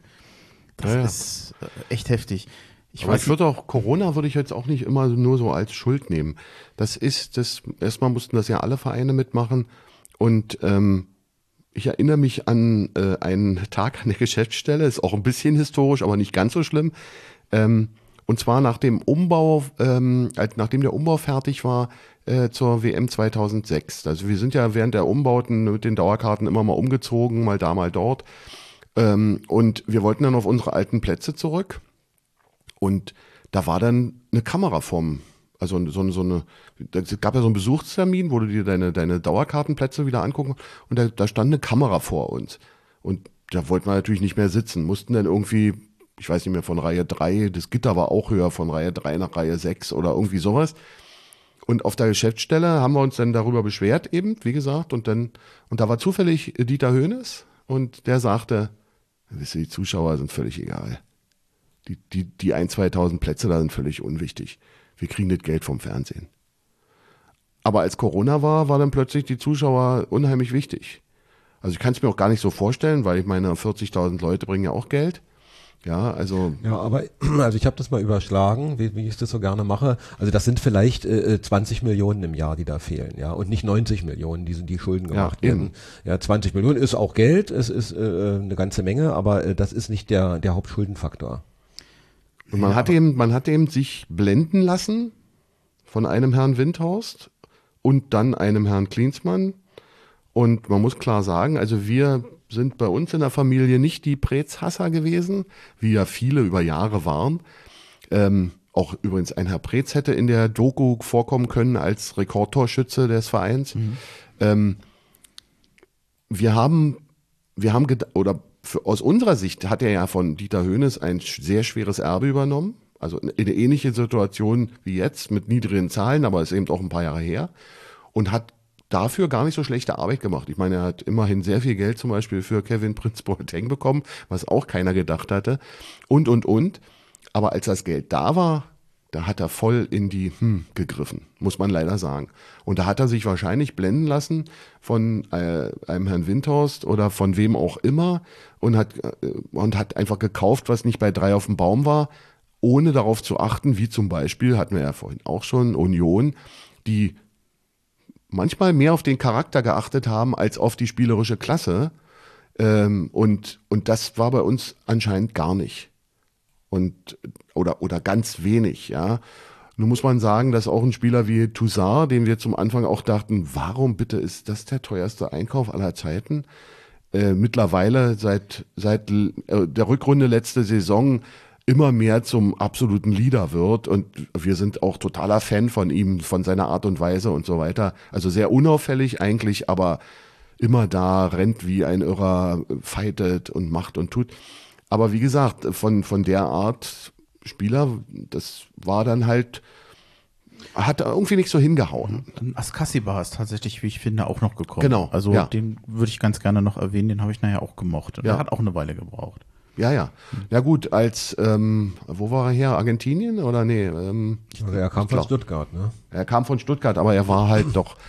Also da, da, das ist vielleicht das Einzige, wo Corona uns äh, so äh, zwischen die Beine getreten hat, dass die, die, die Mannschaft, der Mannschaftszusammenhalt nicht gefördert werden konnte durch irgendwas, weil die alle nur Training zu Hause, Training zu Hause. Und da bist du natürlich als jemand in einer fremden Stadt, ich habe auch mal im Ausland gewohnt, da bist du schon, da fühlst du dich schon irgendwie einfach fürchterlich. Wobei ich glaube, die anderen Teams, die es besser machen, beweisen ja, wir hatten auch Corona und wir hatten die Probleme nicht. Wir hatten auch Corona und wir haben nicht solche Bilanzen. Deswegen, ich nehme ich Corona als Last. Es muss ja nicht, muss ja nicht der Hauptteil an Einnahmen haben durch Zuschauer. Aber nichtsdestotrotz, wenn der ein Teil fehlt, in Summe über die Jahre merkst du das auch. Nur die anderen zeigen eigentlich, dass es andere Vereine besser gemacht haben. Die haben nicht diese oder in der, ich, jedenfalls nicht, dass es mir bekannt ist, nicht in dieser Menge so große Probleme wie Hertha hat.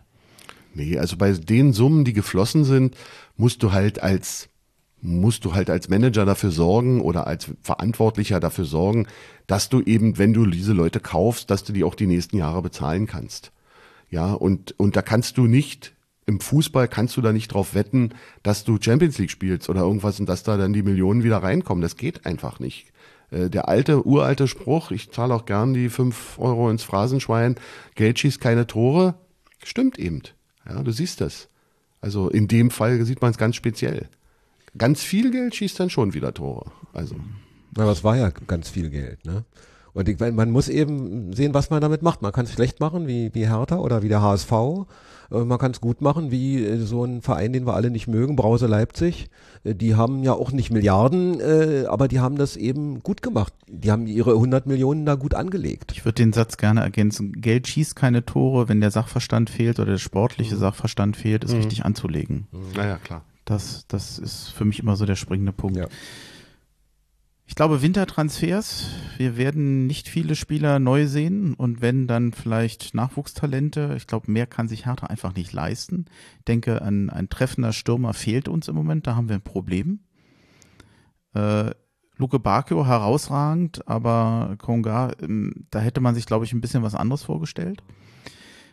Und damit sind wir, glaube ich, auch schon, also ich würde dann das Thema Finanzen abschließen. Ähm, ich, habt ihr noch was? Ich hätte kann, jetzt nichts mehr dazu. Man kann beten. Ja, aber kann, äh, sagen wir mal so, Bobic hat ja jetzt schon äh, das eben im letzten halben Jahr, war, man dachte, der ist wahnsinnig geworden, dass er äh, äh, auf seiner ersten Pressekonferenz sagt, wir brauchen Kontinuität und jetzt macht er 30 Transferbewegungen. Aber das war ja alles schon das, was wir noch nicht äh, als wir noch nicht diese horrenden Zahlen hatten, äh, das, das, ich denke mal, dass äh, in der nächsten, im nächsten Jahr die Bilanz ein bisschen anders aussieht. Da werden eben nicht mehr 90 Millionen äh, ähm, für äh, Spieler und ähm, Personalkosten da sein, sondern wahrscheinlich wird das dann auf 60, 70 Millionen gedrückt also sein. Seit, wieder. seit Sommer hörst du eigentlich schon über den Flurfunk, dass Hertha aufpassen muss mit dem Geld.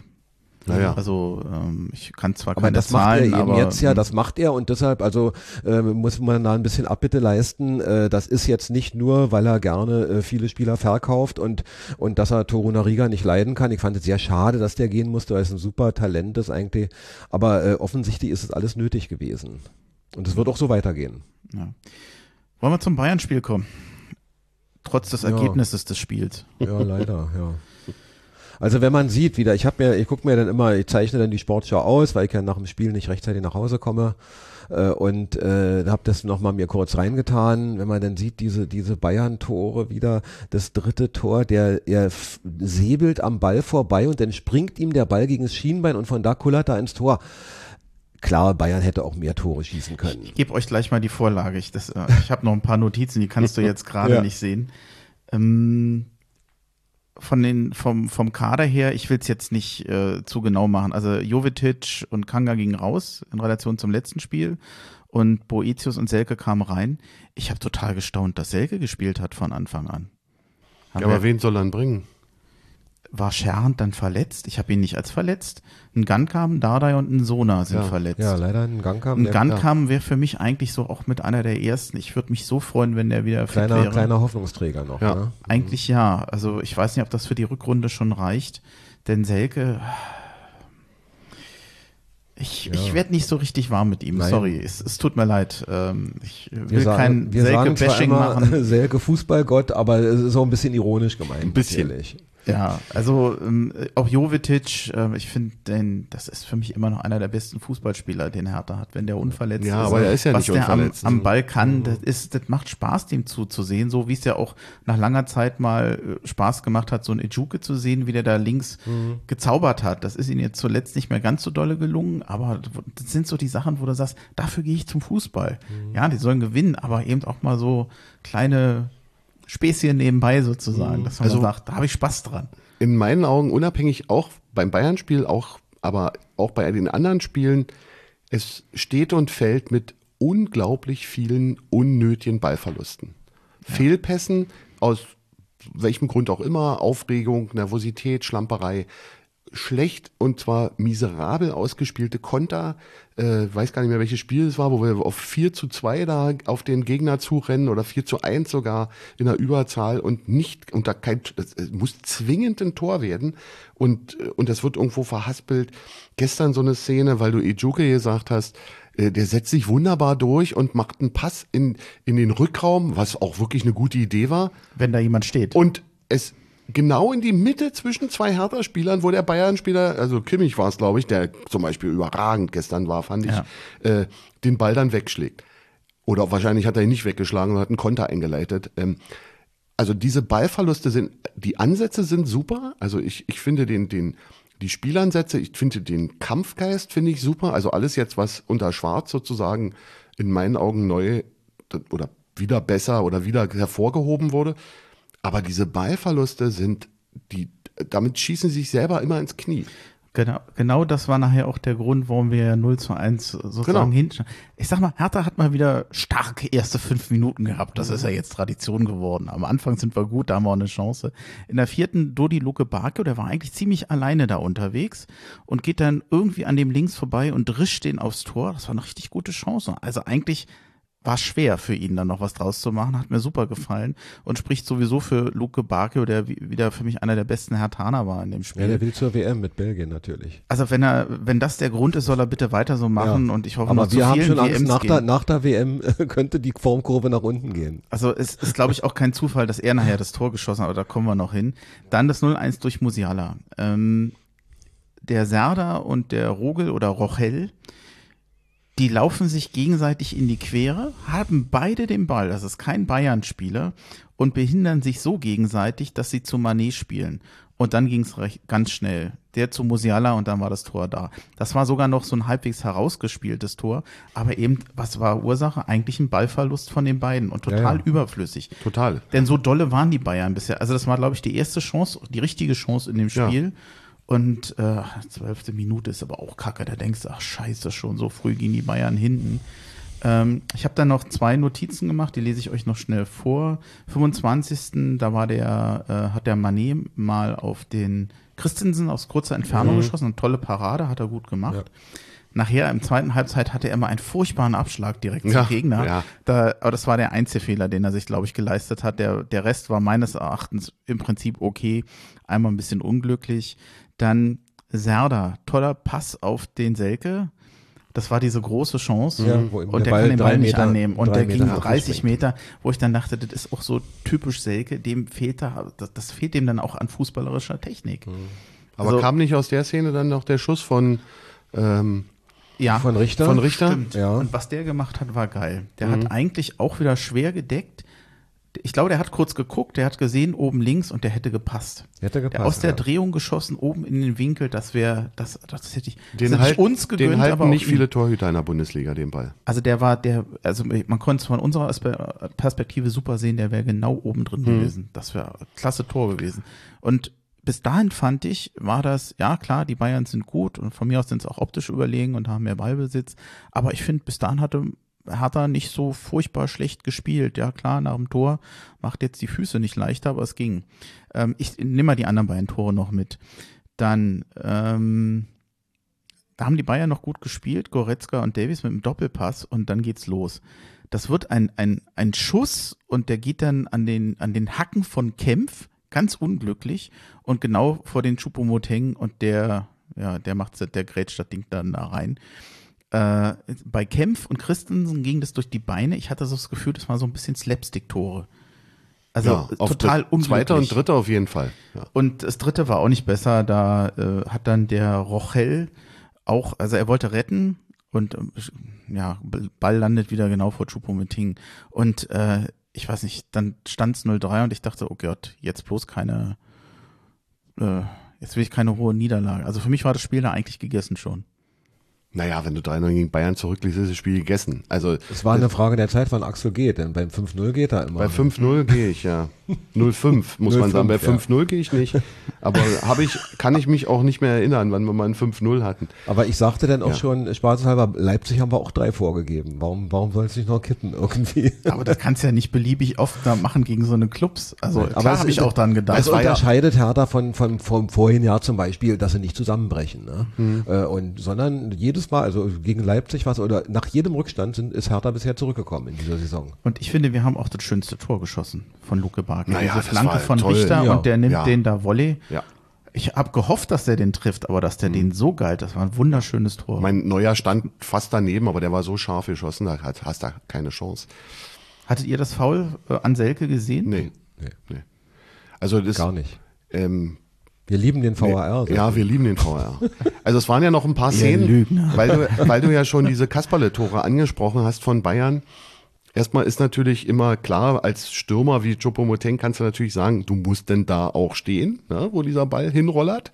Ähm, das, das, der hat eben den Lauf, so wie Füllkrug vor einer Woche den Lauf hatte gegen uns. Ähm, das ist eben so.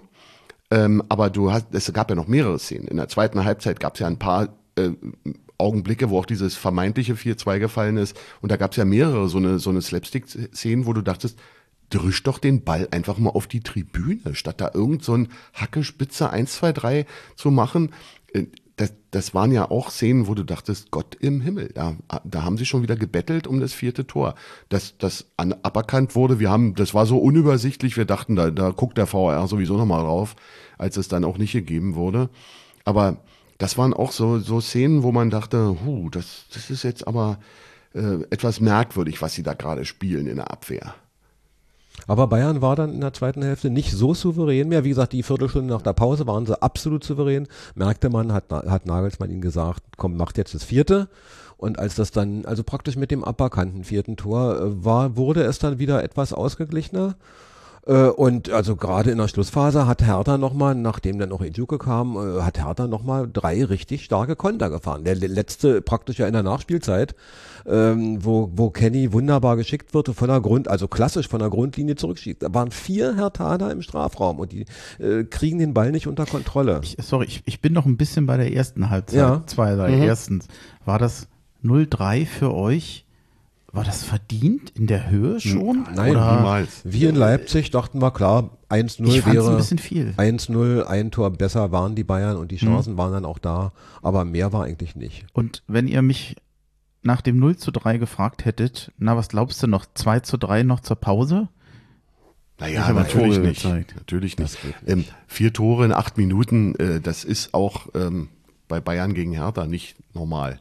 Also vier Tore für Bayern vielleicht noch, aber vier Tore für beide, das, äh, das war ja völlig außergewöhnlich. Also ich fand es ein unterhaltsames Spiel und nicht nur wegen der fünf Tore in der ersten Halbzeit. Da, da habe ich schon Schlechteres gesehen. Ja, Ja, bei Bayern war eben nicht so souverän. Das liegt ja auch immer ein bisschen am Gegner. Hertha ist ja, also zum Anfang sowieso, aber auch zwischendurch dann wieder und auch gegen Ende gut raufgegangen. Also die haben die Bayern nicht so in den Spielfluss, in die Tiki-Taka-Hacke-Spitze äh, reinfließen lassen. Und ähm, natürlich sind die eine Klasse besser als Hertha, brauchen wir nicht drüber reden. Und äh, wenn du die, die, die Spielanlage siehst, wie der Spielaufbau ist, welche Schnelligkeit die teilweise haben und so, da haben wir bei Hertha nicht so viele Leute, die da mit können. Ich glaube, deshalb hat er auch äh, zur Halbzeit Platte rausgenommen. Oder war es zur Halbzeit? Oder weiß, nee, war später. Aber Platte rausgenommen und, und, und Mittelstädt gebracht, weil ihm einfach ein bisschen Geschwindigkeit da gefehlt hat. Lese ich gleich vor mit der, mit den Ja. Auswechslungen. Ja. Mm, Ich hatte am U-Bahnhof Potsdamer Platz, ich bin ein bisschen durch die Stadt geirrt, weil ich nicht mitbekommen habe, dass ab Südkreuz die S-Bahn gesperrt ist. Mm, Exilhatane halt. Horror, Ja. Horror.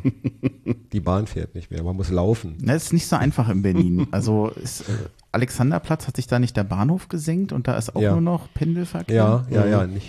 Die Dank der U2 darfst Hochhäuser, die keiner haben will. Willkommen in Ja. Berlin. du- Ja, die- Und die U-Bahn nach Tegel ist, glaube ich, für drei Jahre dicht. Ist das heftig? ja, Geplant. Geplant 16 drei Jahre, Achso, 16 und, Jahre äh, wir Beton. haben vorher schon gesagt, es sind sechs, aber Ja. geplant sind drei. Ja, ja. Und, aber, aber die Kosten werden sich verdoppeln. Naja, eben, oder die Und die- verdreifachen dann. Und die U2 fährt auch nicht mehr zum Olympiastadion ab Montag, sondern nur noch bis, ich glaube, Theodor-Heuss-Platz oder so. Wenn überhaupt.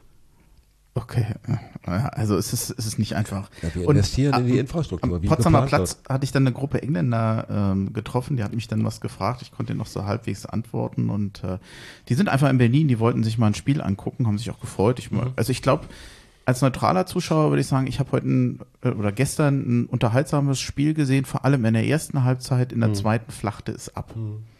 Okay, ich habe jetzt geschrieben 45 bis 56. Minute Briemchen an der Toilette. Gut, dass ich Führt das man nicht noch näher aus jetzt. Hast du, äh, hast du schon mal, wie, bis welche? 56. warst du draußen? Oder? äh, Ja, ich glaube. Ja, denn- hast du elf von den guten 15 Minuten ja von Bayern gar nicht gesehen. Ich sag ja, ich habe so, so stark habe ich die Bayern nicht gesehen. äh, so, Rochel, das Abseitstor wurde nicht gegeben. Ich habe es nochmal, es war auch ein Abseitstor, also Ja, ja. definitiv. Und dann kam die Auswechslung, Selke raus, Kanga rein, Platte raus, Mittelstädt rein, das war in der 64. Serda raus, Ejuke rein. Und ganz ehrlich, ich habe, ich weiß nicht, ob man jetzt ähm, bei so einem Spiel sagen kann, ähm, da, da gab es Spieler, die waren einfach besser oder schlechter. Ja, wahrscheinlich muss man es sagen. Also Serda hat meines Erachtens unglücklich gespielt, hat gute Zweikampfwerte gehabt, aber er ging für mich ein bisschen unter. Suche ich mir gerade einen Schuh. Ist das zu hart?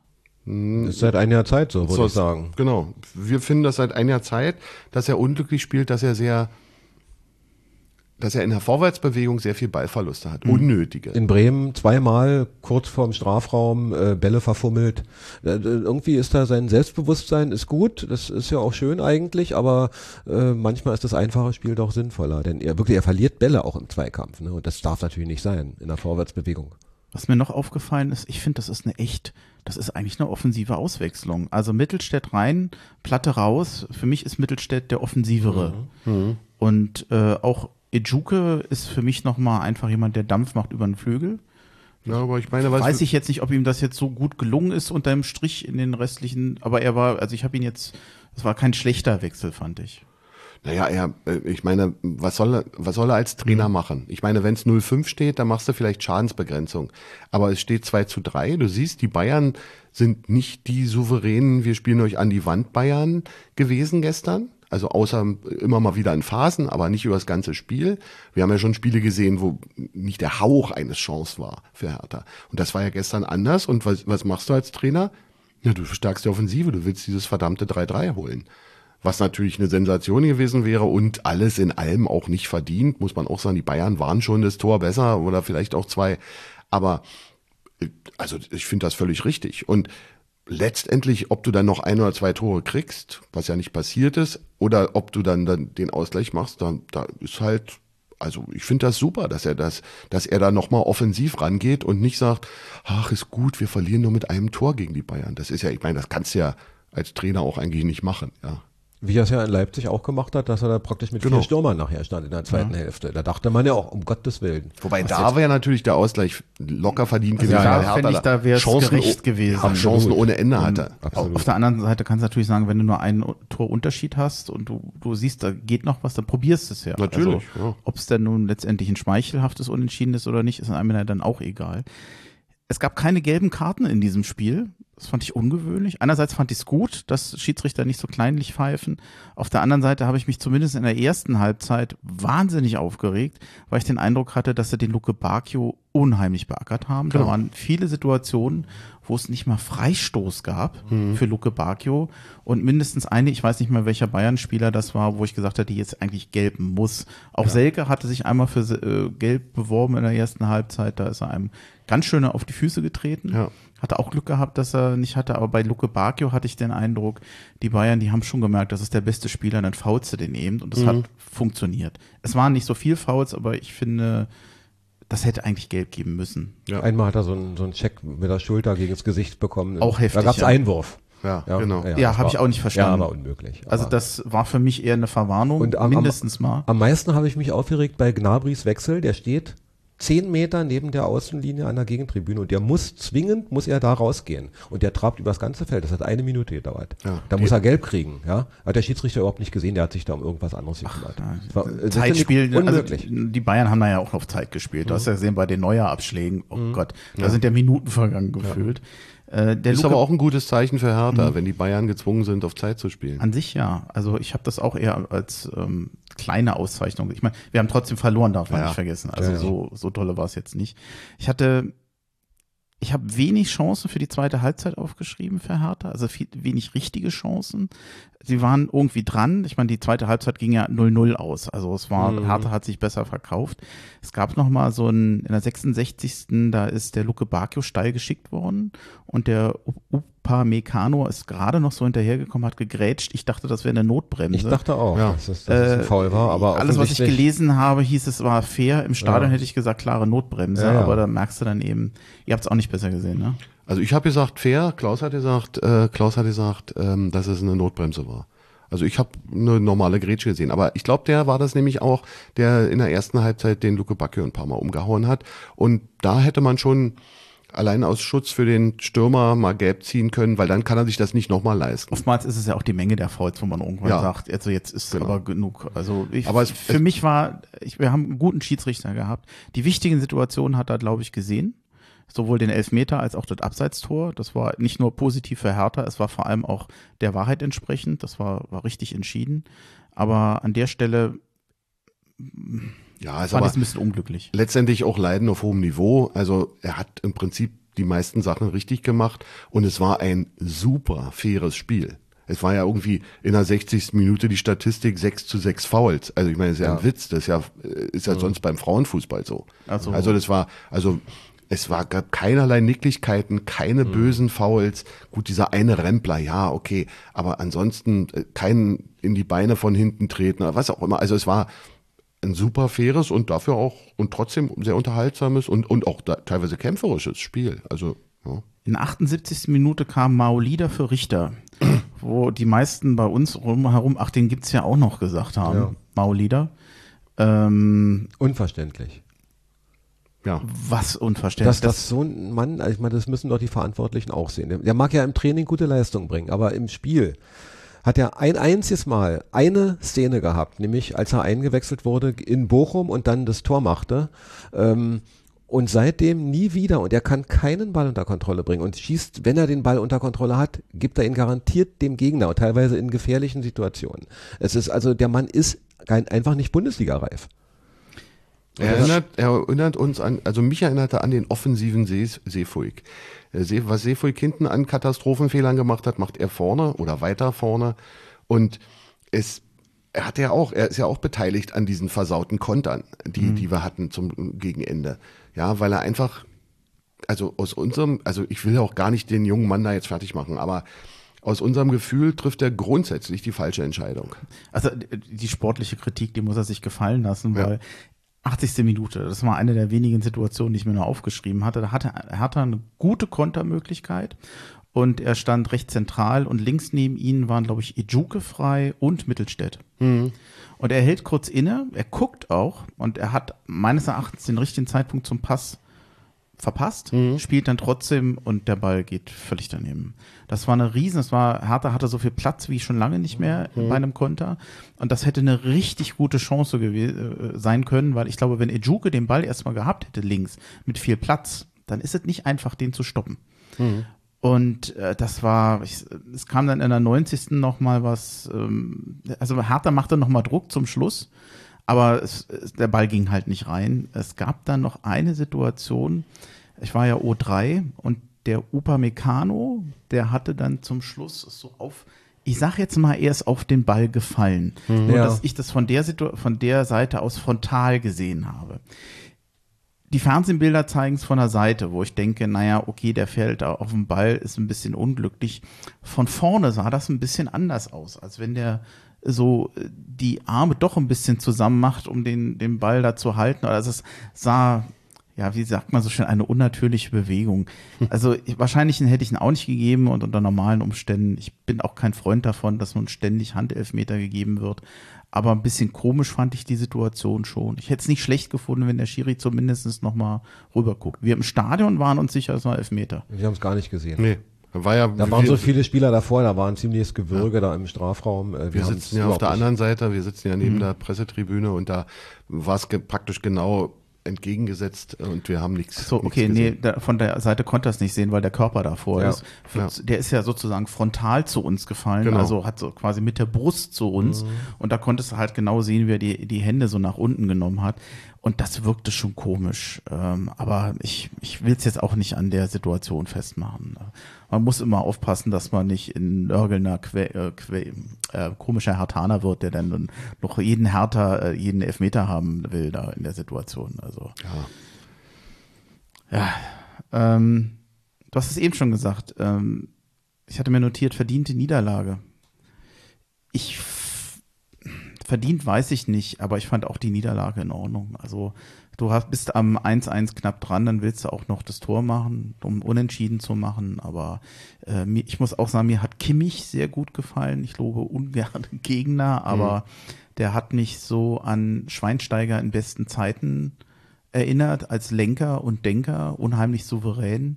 Und das war schon schön, dem zuzugucken. Muss man einfach, also als jemand, der Fußball-Ästhet ist, war das schön, dem zuzugucken. Ja, auch Neuer, der irgendwann, ich glaube, war auch schon relativ gegen Ende des Spiels, wo er aus dem Strafraum rausgeht, den Ball ähm, äh, sozusagen zurückschlägt, äh, sich selber in den Strafraum und ihn dann in die Hand nimmt. Das war, haben wir auch uns angeguckt, haben gesagt, meine Fresse, das war echt schon geil, ja.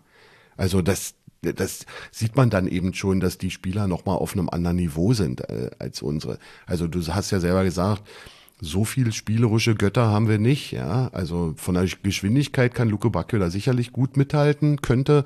Und ein Jovetic in, in Gesundheit könnte, ist von dem Spielerischen her sicherlich auch da, wo einige Bayern-Spieler sind. Aber äh, ansonsten, ja, das war, also ich, wie gesagt, ich fand, dass das, also wir haben gestern nicht so den Punkt verschenkt. Wir hatten genügend Spiele, wo wir Punkte verschenkt haben, Siege oder, oder Unentschieden verschenkt haben. Aber gestern war es okay und man, jeder Punkt gegen Bayern ist sowieso ein Bonuspunkt in der Bundesliga. Du gehst davon aus, vor Beginn der Saison, dass du da null Punkte holst und mhm. wenn du einen holst, ist gut.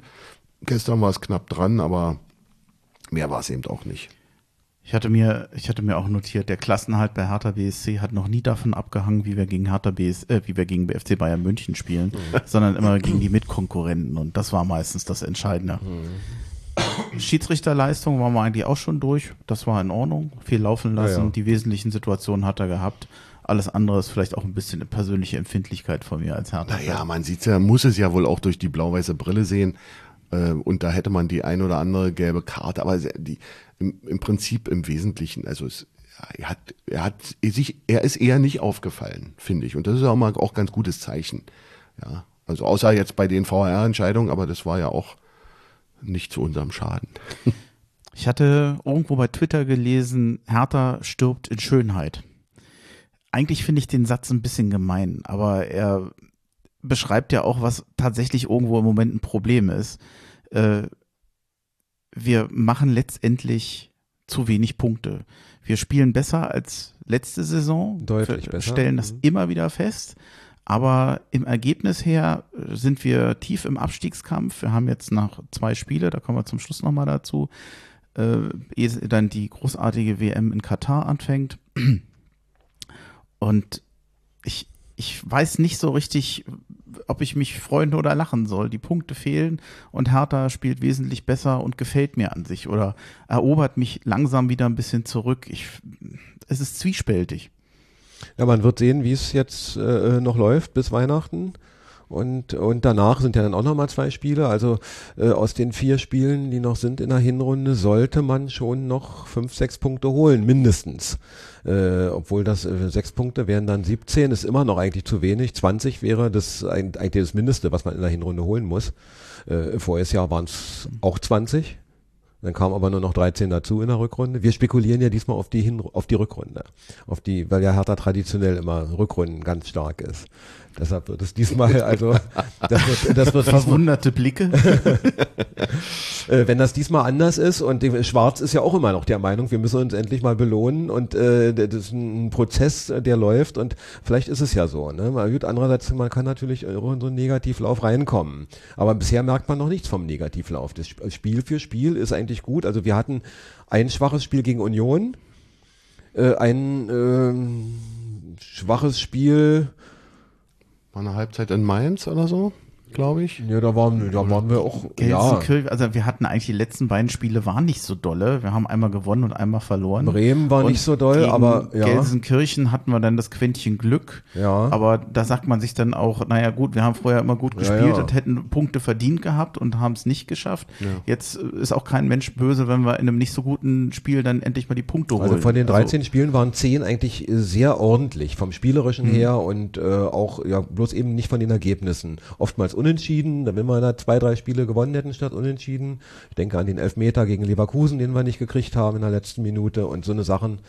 Also dann eigentlich, sie spielen da, wo man sie eigentlich, äh, ja, erwartet hat in diesem Jahr oder gehofft hat, dass sie nämlich eigentlich so Mittelfeld, ja, mhm. so diesmal nichts mit dem Abstieg zu tun, vorne für vorne reicht's noch nicht ganz. Äh, also die äh, elf Punkte sind eigentlich ein Witz. Aber jetzt ist eigentlich nur zu hoffen, dass sie noch ein paar Pünktchen holen. Stuttgart sollte man nicht verlieren, ne? Und aber jedes Spiel ist schwer. Das ist Bundesliga, da gibt's also selbst in Bochum dann. Oder kommt Bochum zu uns? Nee, in Bochum. Hm, in äh, Bochum, glaube ich. Die, ja. die sich zu Hause sind sie jetzt stark gerade. Ne? Also da ist, haben sie auch noch nicht gewonnen. Aber und Wolfsburg gewinnt jetzt einmal nach dem anderen. Ja, äh, Kovac ist jetzt angekommen da. Also es wird schwer, aber ich denke mal, Vielleicht schafft Kruse noch ein bisschen Unruhe bei Wolfsburg, damit wir noch ein bisschen was. Im Winter? Naja, gut, aber. er hat ja schon gestichelt gestern gegen Arnold. Das klingt vielleicht komisch, aber Kovac war für mich auch lange ähm, eigentlich ein Favorit, weil ich den, ich mochte den als Spieler sehr. Ja. Ähm, der hat in Frankfurt ja auch eine gute Zeit gehabt und ähm, als dann, als es dann hieß, Sandro Schwarz kommt, mit dem konnte ich jetzt nicht so viel anfangen. Ist vielleicht aber auch schlicht und einfach Unwissen, weil ich den zu wenig kannte. Und inzwischen muss ich sagen, bin ich heilfroh, dass er da ist. Ich mag den sehr. Er hat etwas geschafft bei Hertha, was viele, viele Trainer, viele gut bezahlte Trainer, wir haben vorhin über Geld gesprochen, wir haben noch gar nicht die ganzen Abfindungen genannt äh, oder die guten, das gute Salär, was ein Magat bekommen hat. Äh, Dardai ist ja offensichtlich ein Vertrag aufgelöst worden, Preetz als Manager, also das hatte auch ein bisschen was damit zu tun. So, toll, jetzt habe ich den Faden verloren. Wo war ich? Ich hätte, ich hätte Der den Kovac wolltest du Kovac. Ja, Kovac. Ähm, Aber Kovac. er wollte ja nicht, offensichtlich. Ne? Ja, aber ich bin froh, dass jetzt Sandro Schwarz Ja. da, ach so, das wollte ich Ja. eigentlich sagen, äh, diesen, es ist ja nicht nur, dass Hertha spielerisch ansprechender ist, ich sage jetzt mal ansprechender, sondern auch kämpferisch, dass der Einsatz und der Elan kommt, wo man sagt, das setze ich eigentlich beim Fußball voraus. Ja. Und das war bei Hertha ja nicht. Ich habe mir hier die schöne provokative Frage noch notiert, spielt Hertha wie ein Absteiger? Das habe ich ganz bewusst mir nochmal notiert, weil letztes Jahr hätte ich gesagt, ja. So wie die sich präsentiert haben, wären die abgestiegen. Sie hätten sich nicht besch beschweren dürfen. So wie die Saison ging, das war wie ein Absteiger. Und das finde ich jetzt nicht. Es ist so, wie du eben schon angedeutet hast. Ich habe eigentlich das Gefühl, ich sehe da ein Team aus dem Mittelfeld, was noch nicht alles perfekt ist, aber die können schon halbwegs Fußball spielen. Das ist in Ordnung. Ja, also die letzten Jahre war es eigentlich so, dass man immer gehofft hat, also bei den Spiel, bei den Teams, die über ihnen in der Tabelle waren, was ja viele waren, hat man immer gedacht, oh, nee, ist keine Klatsche heute. Das war ja teilweise schlimm, auch letztes Jahr eben die, die hohen Niederlagen und dieses katastrophale Torverhältnis. Ähm, und das hat sich wieder gespiegelt und auch im, im Stadion hat man, also ich bin nicht ins Stadion gegangen letztes Jahr oder kann mich nicht erinnern mit dem Gedanken, ja, heute gewinnen wir aber. Also selbst gegen die schwachen, vermeintlich schwachen Teams nicht, was ja dann die schwierigeren Spiele sind. Ich meine, gegen Schalke, das, wer denkt, dass wir die dann 5-0 weghauen, nur weil wir mal gegen Leipzig toll gespielt haben, das ist ja lächerlich. Ähm, also, da, weil gerade gegen die Mannschaften, die da unten auch sind, da, da kommt es eben schon noch auf auf andere Sachen an. Und wenn, und Hertha konnte noch nie, ich kann mich nie erinnern, dass Hertha mal eine Dominanz hatte, dass sie gegen vermeintlich Schwache, die an die Wand gespielt haben. Natürlich gab es immer einzelne Spiele, logisch. Aber dass, dass man dann so, dass man so wie bei Bayern, dass man weiß, die gewinnen, ist die Frage, ob 3, 4, 5 oder 7-0, ähm, aber die gewinnen. Das, das Gefühl hat man nicht. Und, und die letzten Jahre habe ich das überhaupt gar nicht gehabt. Jetzt gehe ich wieder ins Stadion und sage, boah, heute, ja, Könnte ein Punkt drin sein. ja, na, gestern jetzt, sagen wir mal, hätte man, hätte man ja auch, da hat man nicht ja, Unrecht gehabt. natürlich. Und wenn man die Spiele sieht in der Saison, du hast ja gesagt, 10 von 13 waren gut, also was da an Punkten liegen geblieben ist, durch späte Tore, durch unglückliche Tore, durch individuelle Fehler und dadurch Gegentore, der, der hat da locker sechs, acht Punkte mehr haben können und dann wären die da oben irgendwo im Mittelfeld und niemand würde über irgendwas reden, außer über die Schulden vielleicht, aber eben nicht über die Punkte. Und das ist das, was das, das Einzige, was mich hoffen lässt.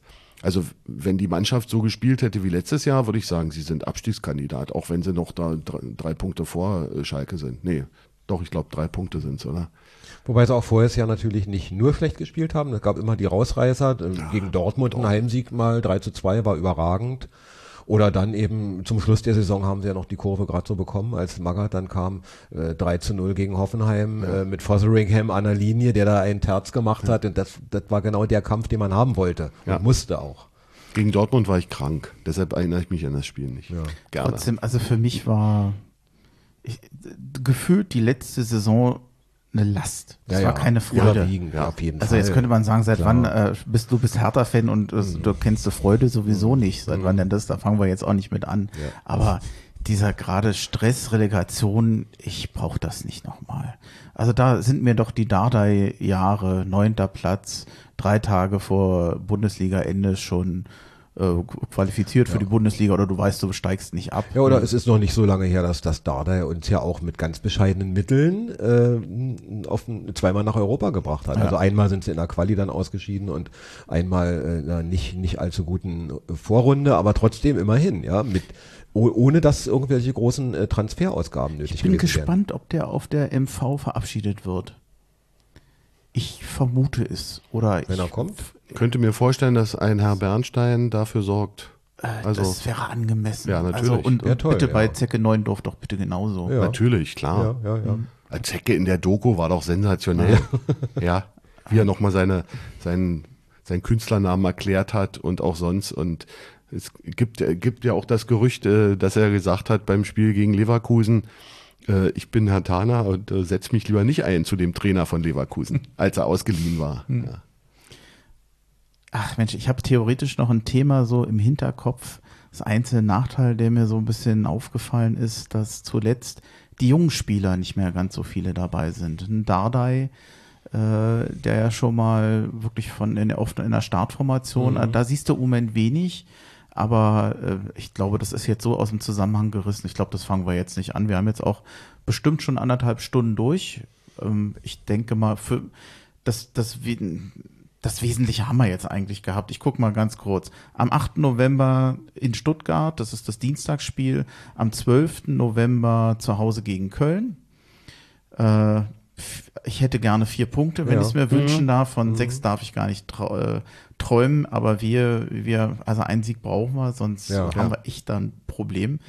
Dann ist Mitgliederversammlung, da bin ich mal sehr gespannt. Ich glaube, die wird wahrscheinlich wesentlich harmonischer ablaufen, als es eigentlich der Tabellenstand ähm, suggerieren könnte oder vermuten lässt. Mal ich bin mal gespannt, was man zu den Finanzen sagt. Das ist sicherlich im Moment Das soll ja einer kritisch. aus dem Vorstand abgewählt werden. Da gibt's ja wohl gibt was. einen Abfallantrag, ja, gegen gegen den den, äh, Beugemann, ja, ähm, weil der ja damals Aufsichtsrat, ne? Genau, äh, Aufsichtsrat, ja, weil der ja damals den äh, Steffel unterstützt hat. Hm, Da, aber ich denke, dass das war heute im Tagesspiegel nur ein Nebensatz. Das wäre noch vor einem Jahr wäre das noch eine große Schlagzeile. Thema gewesen. Frauenfußball wird noch kommen. Oh Gott, ich traue mich das gar nicht zu sagen, aber ich muss ganz ehrlich sagen, unter dem, mir ist Frauenfußball bei Hertha BSC hunderttausendmal lieber als E-Sports. Ich finde, das hat eher was mit Fußball Ja. zu tun.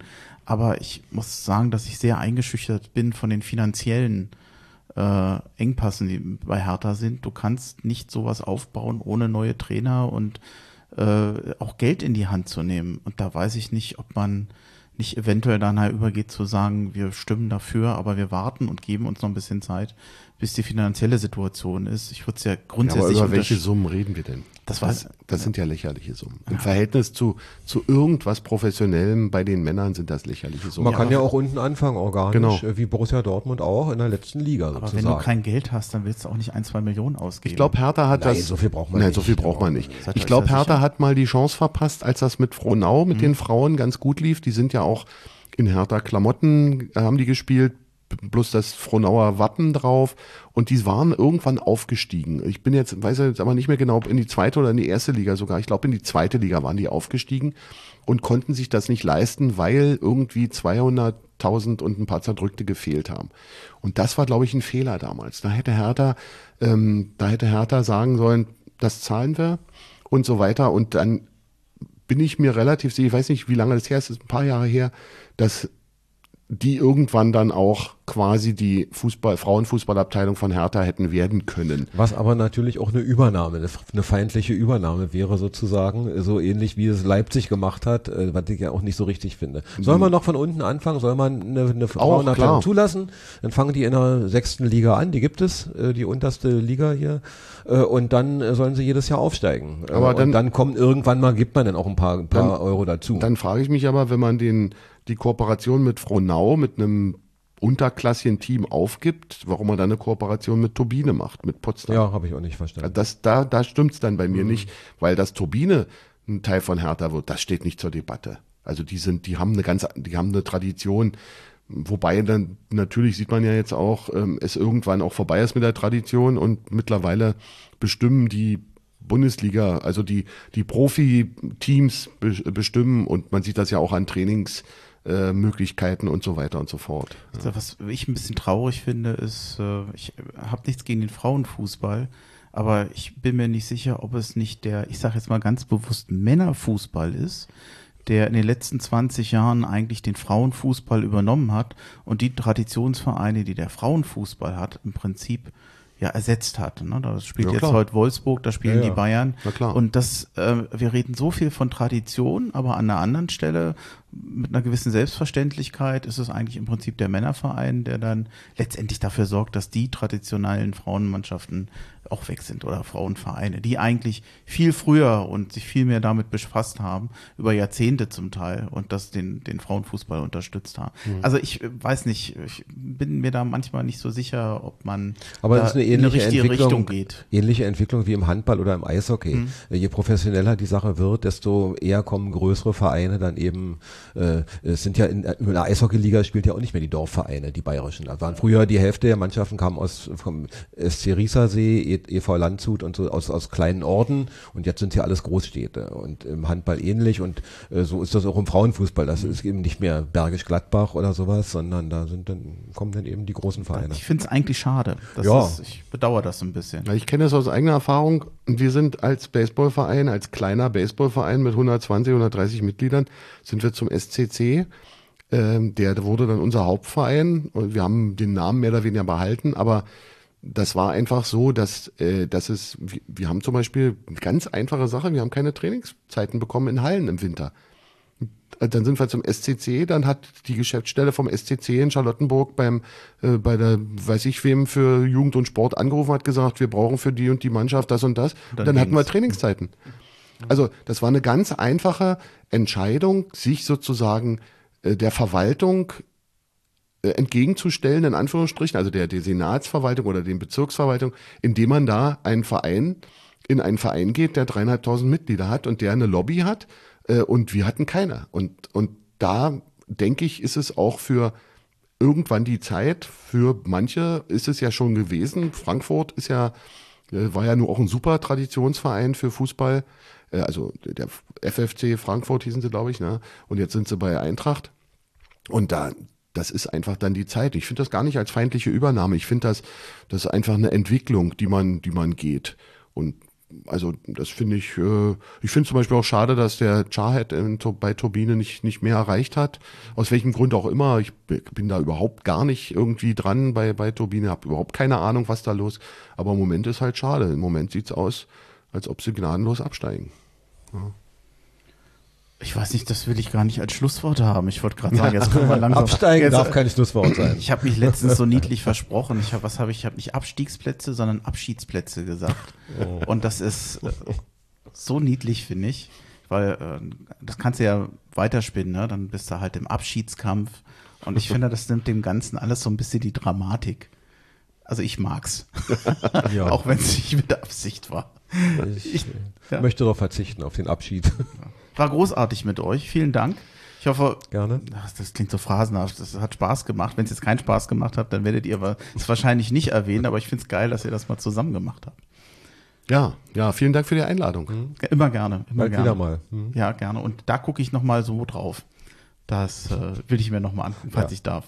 Da ist auch noch äh, hier ein anderes, ist noch hier von meinem äh, Lieblingsspiel, hatte ich noch gar nicht gesagt, hatte hier. Ach. Aufstieg, Haben wir das, jetzt, haben wir das vergessen jetzt gehabt? auf, ja, Horrorspiel auch, nee, lassen wir aus. Aber Aufstieg 68, das war für mich das größte hier im Stadion, im Olympiastadion, Spiel gegen Rot-Weiß Essen. Hm. Ähm, das brodelte, ja, also ich habe nie wieder so eine Atmosphäre erlebt. Ja, eine Stunde vorher waren 85.000 da, die es ja vor dem Umbau noch noch noch waren und und dann hat Hertha wirklich mal gewonnen, ja, und haben 1-0, später das 2-0 irgendwie. Da hat Wanze Gross und hat glaube ich das 2-0 geschossen oder das 1-0, weiß ich nicht mehr genau. Das war das war für mich also großartig, nach diesen drei triesten Jahren in der, in der, in der Berliner Stadtliga dann wieder in der Bundesliga zu das sein. war sozusagen das, was für mich Kaiserslautern war. Die Situation war ja, ja, so ein bisschen das war sehr ähnlich. ähnlich, Ne? ja klar. Hm, Dass du wieder hochkommst. hier war es eben Aufstiegsrunde, ne? Es waren eben äh, ein, ein von vier Mannschaften oder fünf waren es vielleicht damals sogar. Und äh, damit, damit standen sie fast fest. Sie mussten noch in, in, in Bayreuth, glaube ich, gewinnen oder Bayernhof mussten sie noch 3-2 gewinnen beim nächsten, im nächsten Spiel. Aber es stand mit diesem 3-2 gegen Essen stand praktisch der Aufstieg fest und das war Wahnsinn. Wobei du hattest dann 68 nicht ganz so viele Jahre der Entbehrung vorher. 97 bis 1980 gefühlt war. Ja, drei Jahre, aber ich war ja erst äh, dann 12, 13, 14 oder so, okay, dann war das ja. schon ein Drittel meines Lebens, was wir, den, den wir nicht in der ersten Liga waren. Also es war schon eine lange, lange Zeit. Da durften 85.000 rein? Ja, das ja, war ja. Die, das normale Fassungsvermögen. Okay. Beim 74er Umbau war dann eben mit dem Dachaufbau und mit den Anzeigetafel schon und mit der Pressetribüne eingeschränkt waren dann eben weniger. 75, 74, na, die 75.000, die es jetzt eigentlich sind. Oder, oder nee, durften war, die da in den Gängen mehr, stehen? War noch mehr. Durften die damals in den Gängen stehen oder sitzen? Es war ja noch ein bisschen anders. Ja, gedurft also, natürlich nicht, aber es wurde gemacht. Oder haben das einfach nicht? Es gab auch noch einen, einen Wandelgang im Oberring sozusagen. Genau. Ganz oben konnte man praktisch, bis auf ein Marathontor, konnte man einmal rundherum laufen. Hinter der Anzeigetafel, okay. da, da waren noch so, bevor das Flutlicht kam, äh, waren da so eine, die alten Flakscheinwerfer noch von der Wehrmacht ja. sozusagen, die auch bei den Olympischen Spielen 36 so einen Lichtdom mhm. gemacht haben. Da habe ich mal so ein, so ein Flutlichtspiel gesehen. Äh, so ein trübe Funzel also diesen, waren das. Diesen Wandelgang, den, da kommt man aber nicht mehr ran. Das nee, ist jetzt Technik. Nee, nee, nee. Wahrscheinlich auch ganz das gut den so. Gibt's, den gibt's gar nicht mehr wahrscheinlich. Wahrscheinlich nicht mehr. Da also spätestens seit dem letzten Umbau gibt's den nicht mehr. Da konnten ja tausend Leute stehen damals. Wahnsinn. Na gut, 88 ist ja der, der offizielle Rekord, ja, ja. von dem bis heute alle sagen, wenn das ja. war, nur 88.000 waren. Nein, da gingen die Leute auch über die Zäune, das, das, das waren, also die Polizei hat ja weit über 100.000 geschätzt. Und da war alles voll und das, das, ja das Spiel gegen Köln 1900, wann hat man gerade gesagt? September 69? September 69 ja. muss es gewesen sein. War eins der ersten Spiele von Lorenz Horror, wo er sich dann gleich mhm. schwer verletzt hat. Und du hast gesagt, du hast zum ersten Mal den Spruch gehört, dann macht dir einen Knoten rein, weil man eben nicht auf Klo gehen konnte. Oh. Ja, das, man kam nicht raus mehr. Die Treppen waren alle voll. Wir kommen von diesem Toilettenthema heute nicht mehr. ja. Okay, das war's. Ich bedanke mich Gut. bei euch. Harui. Harui.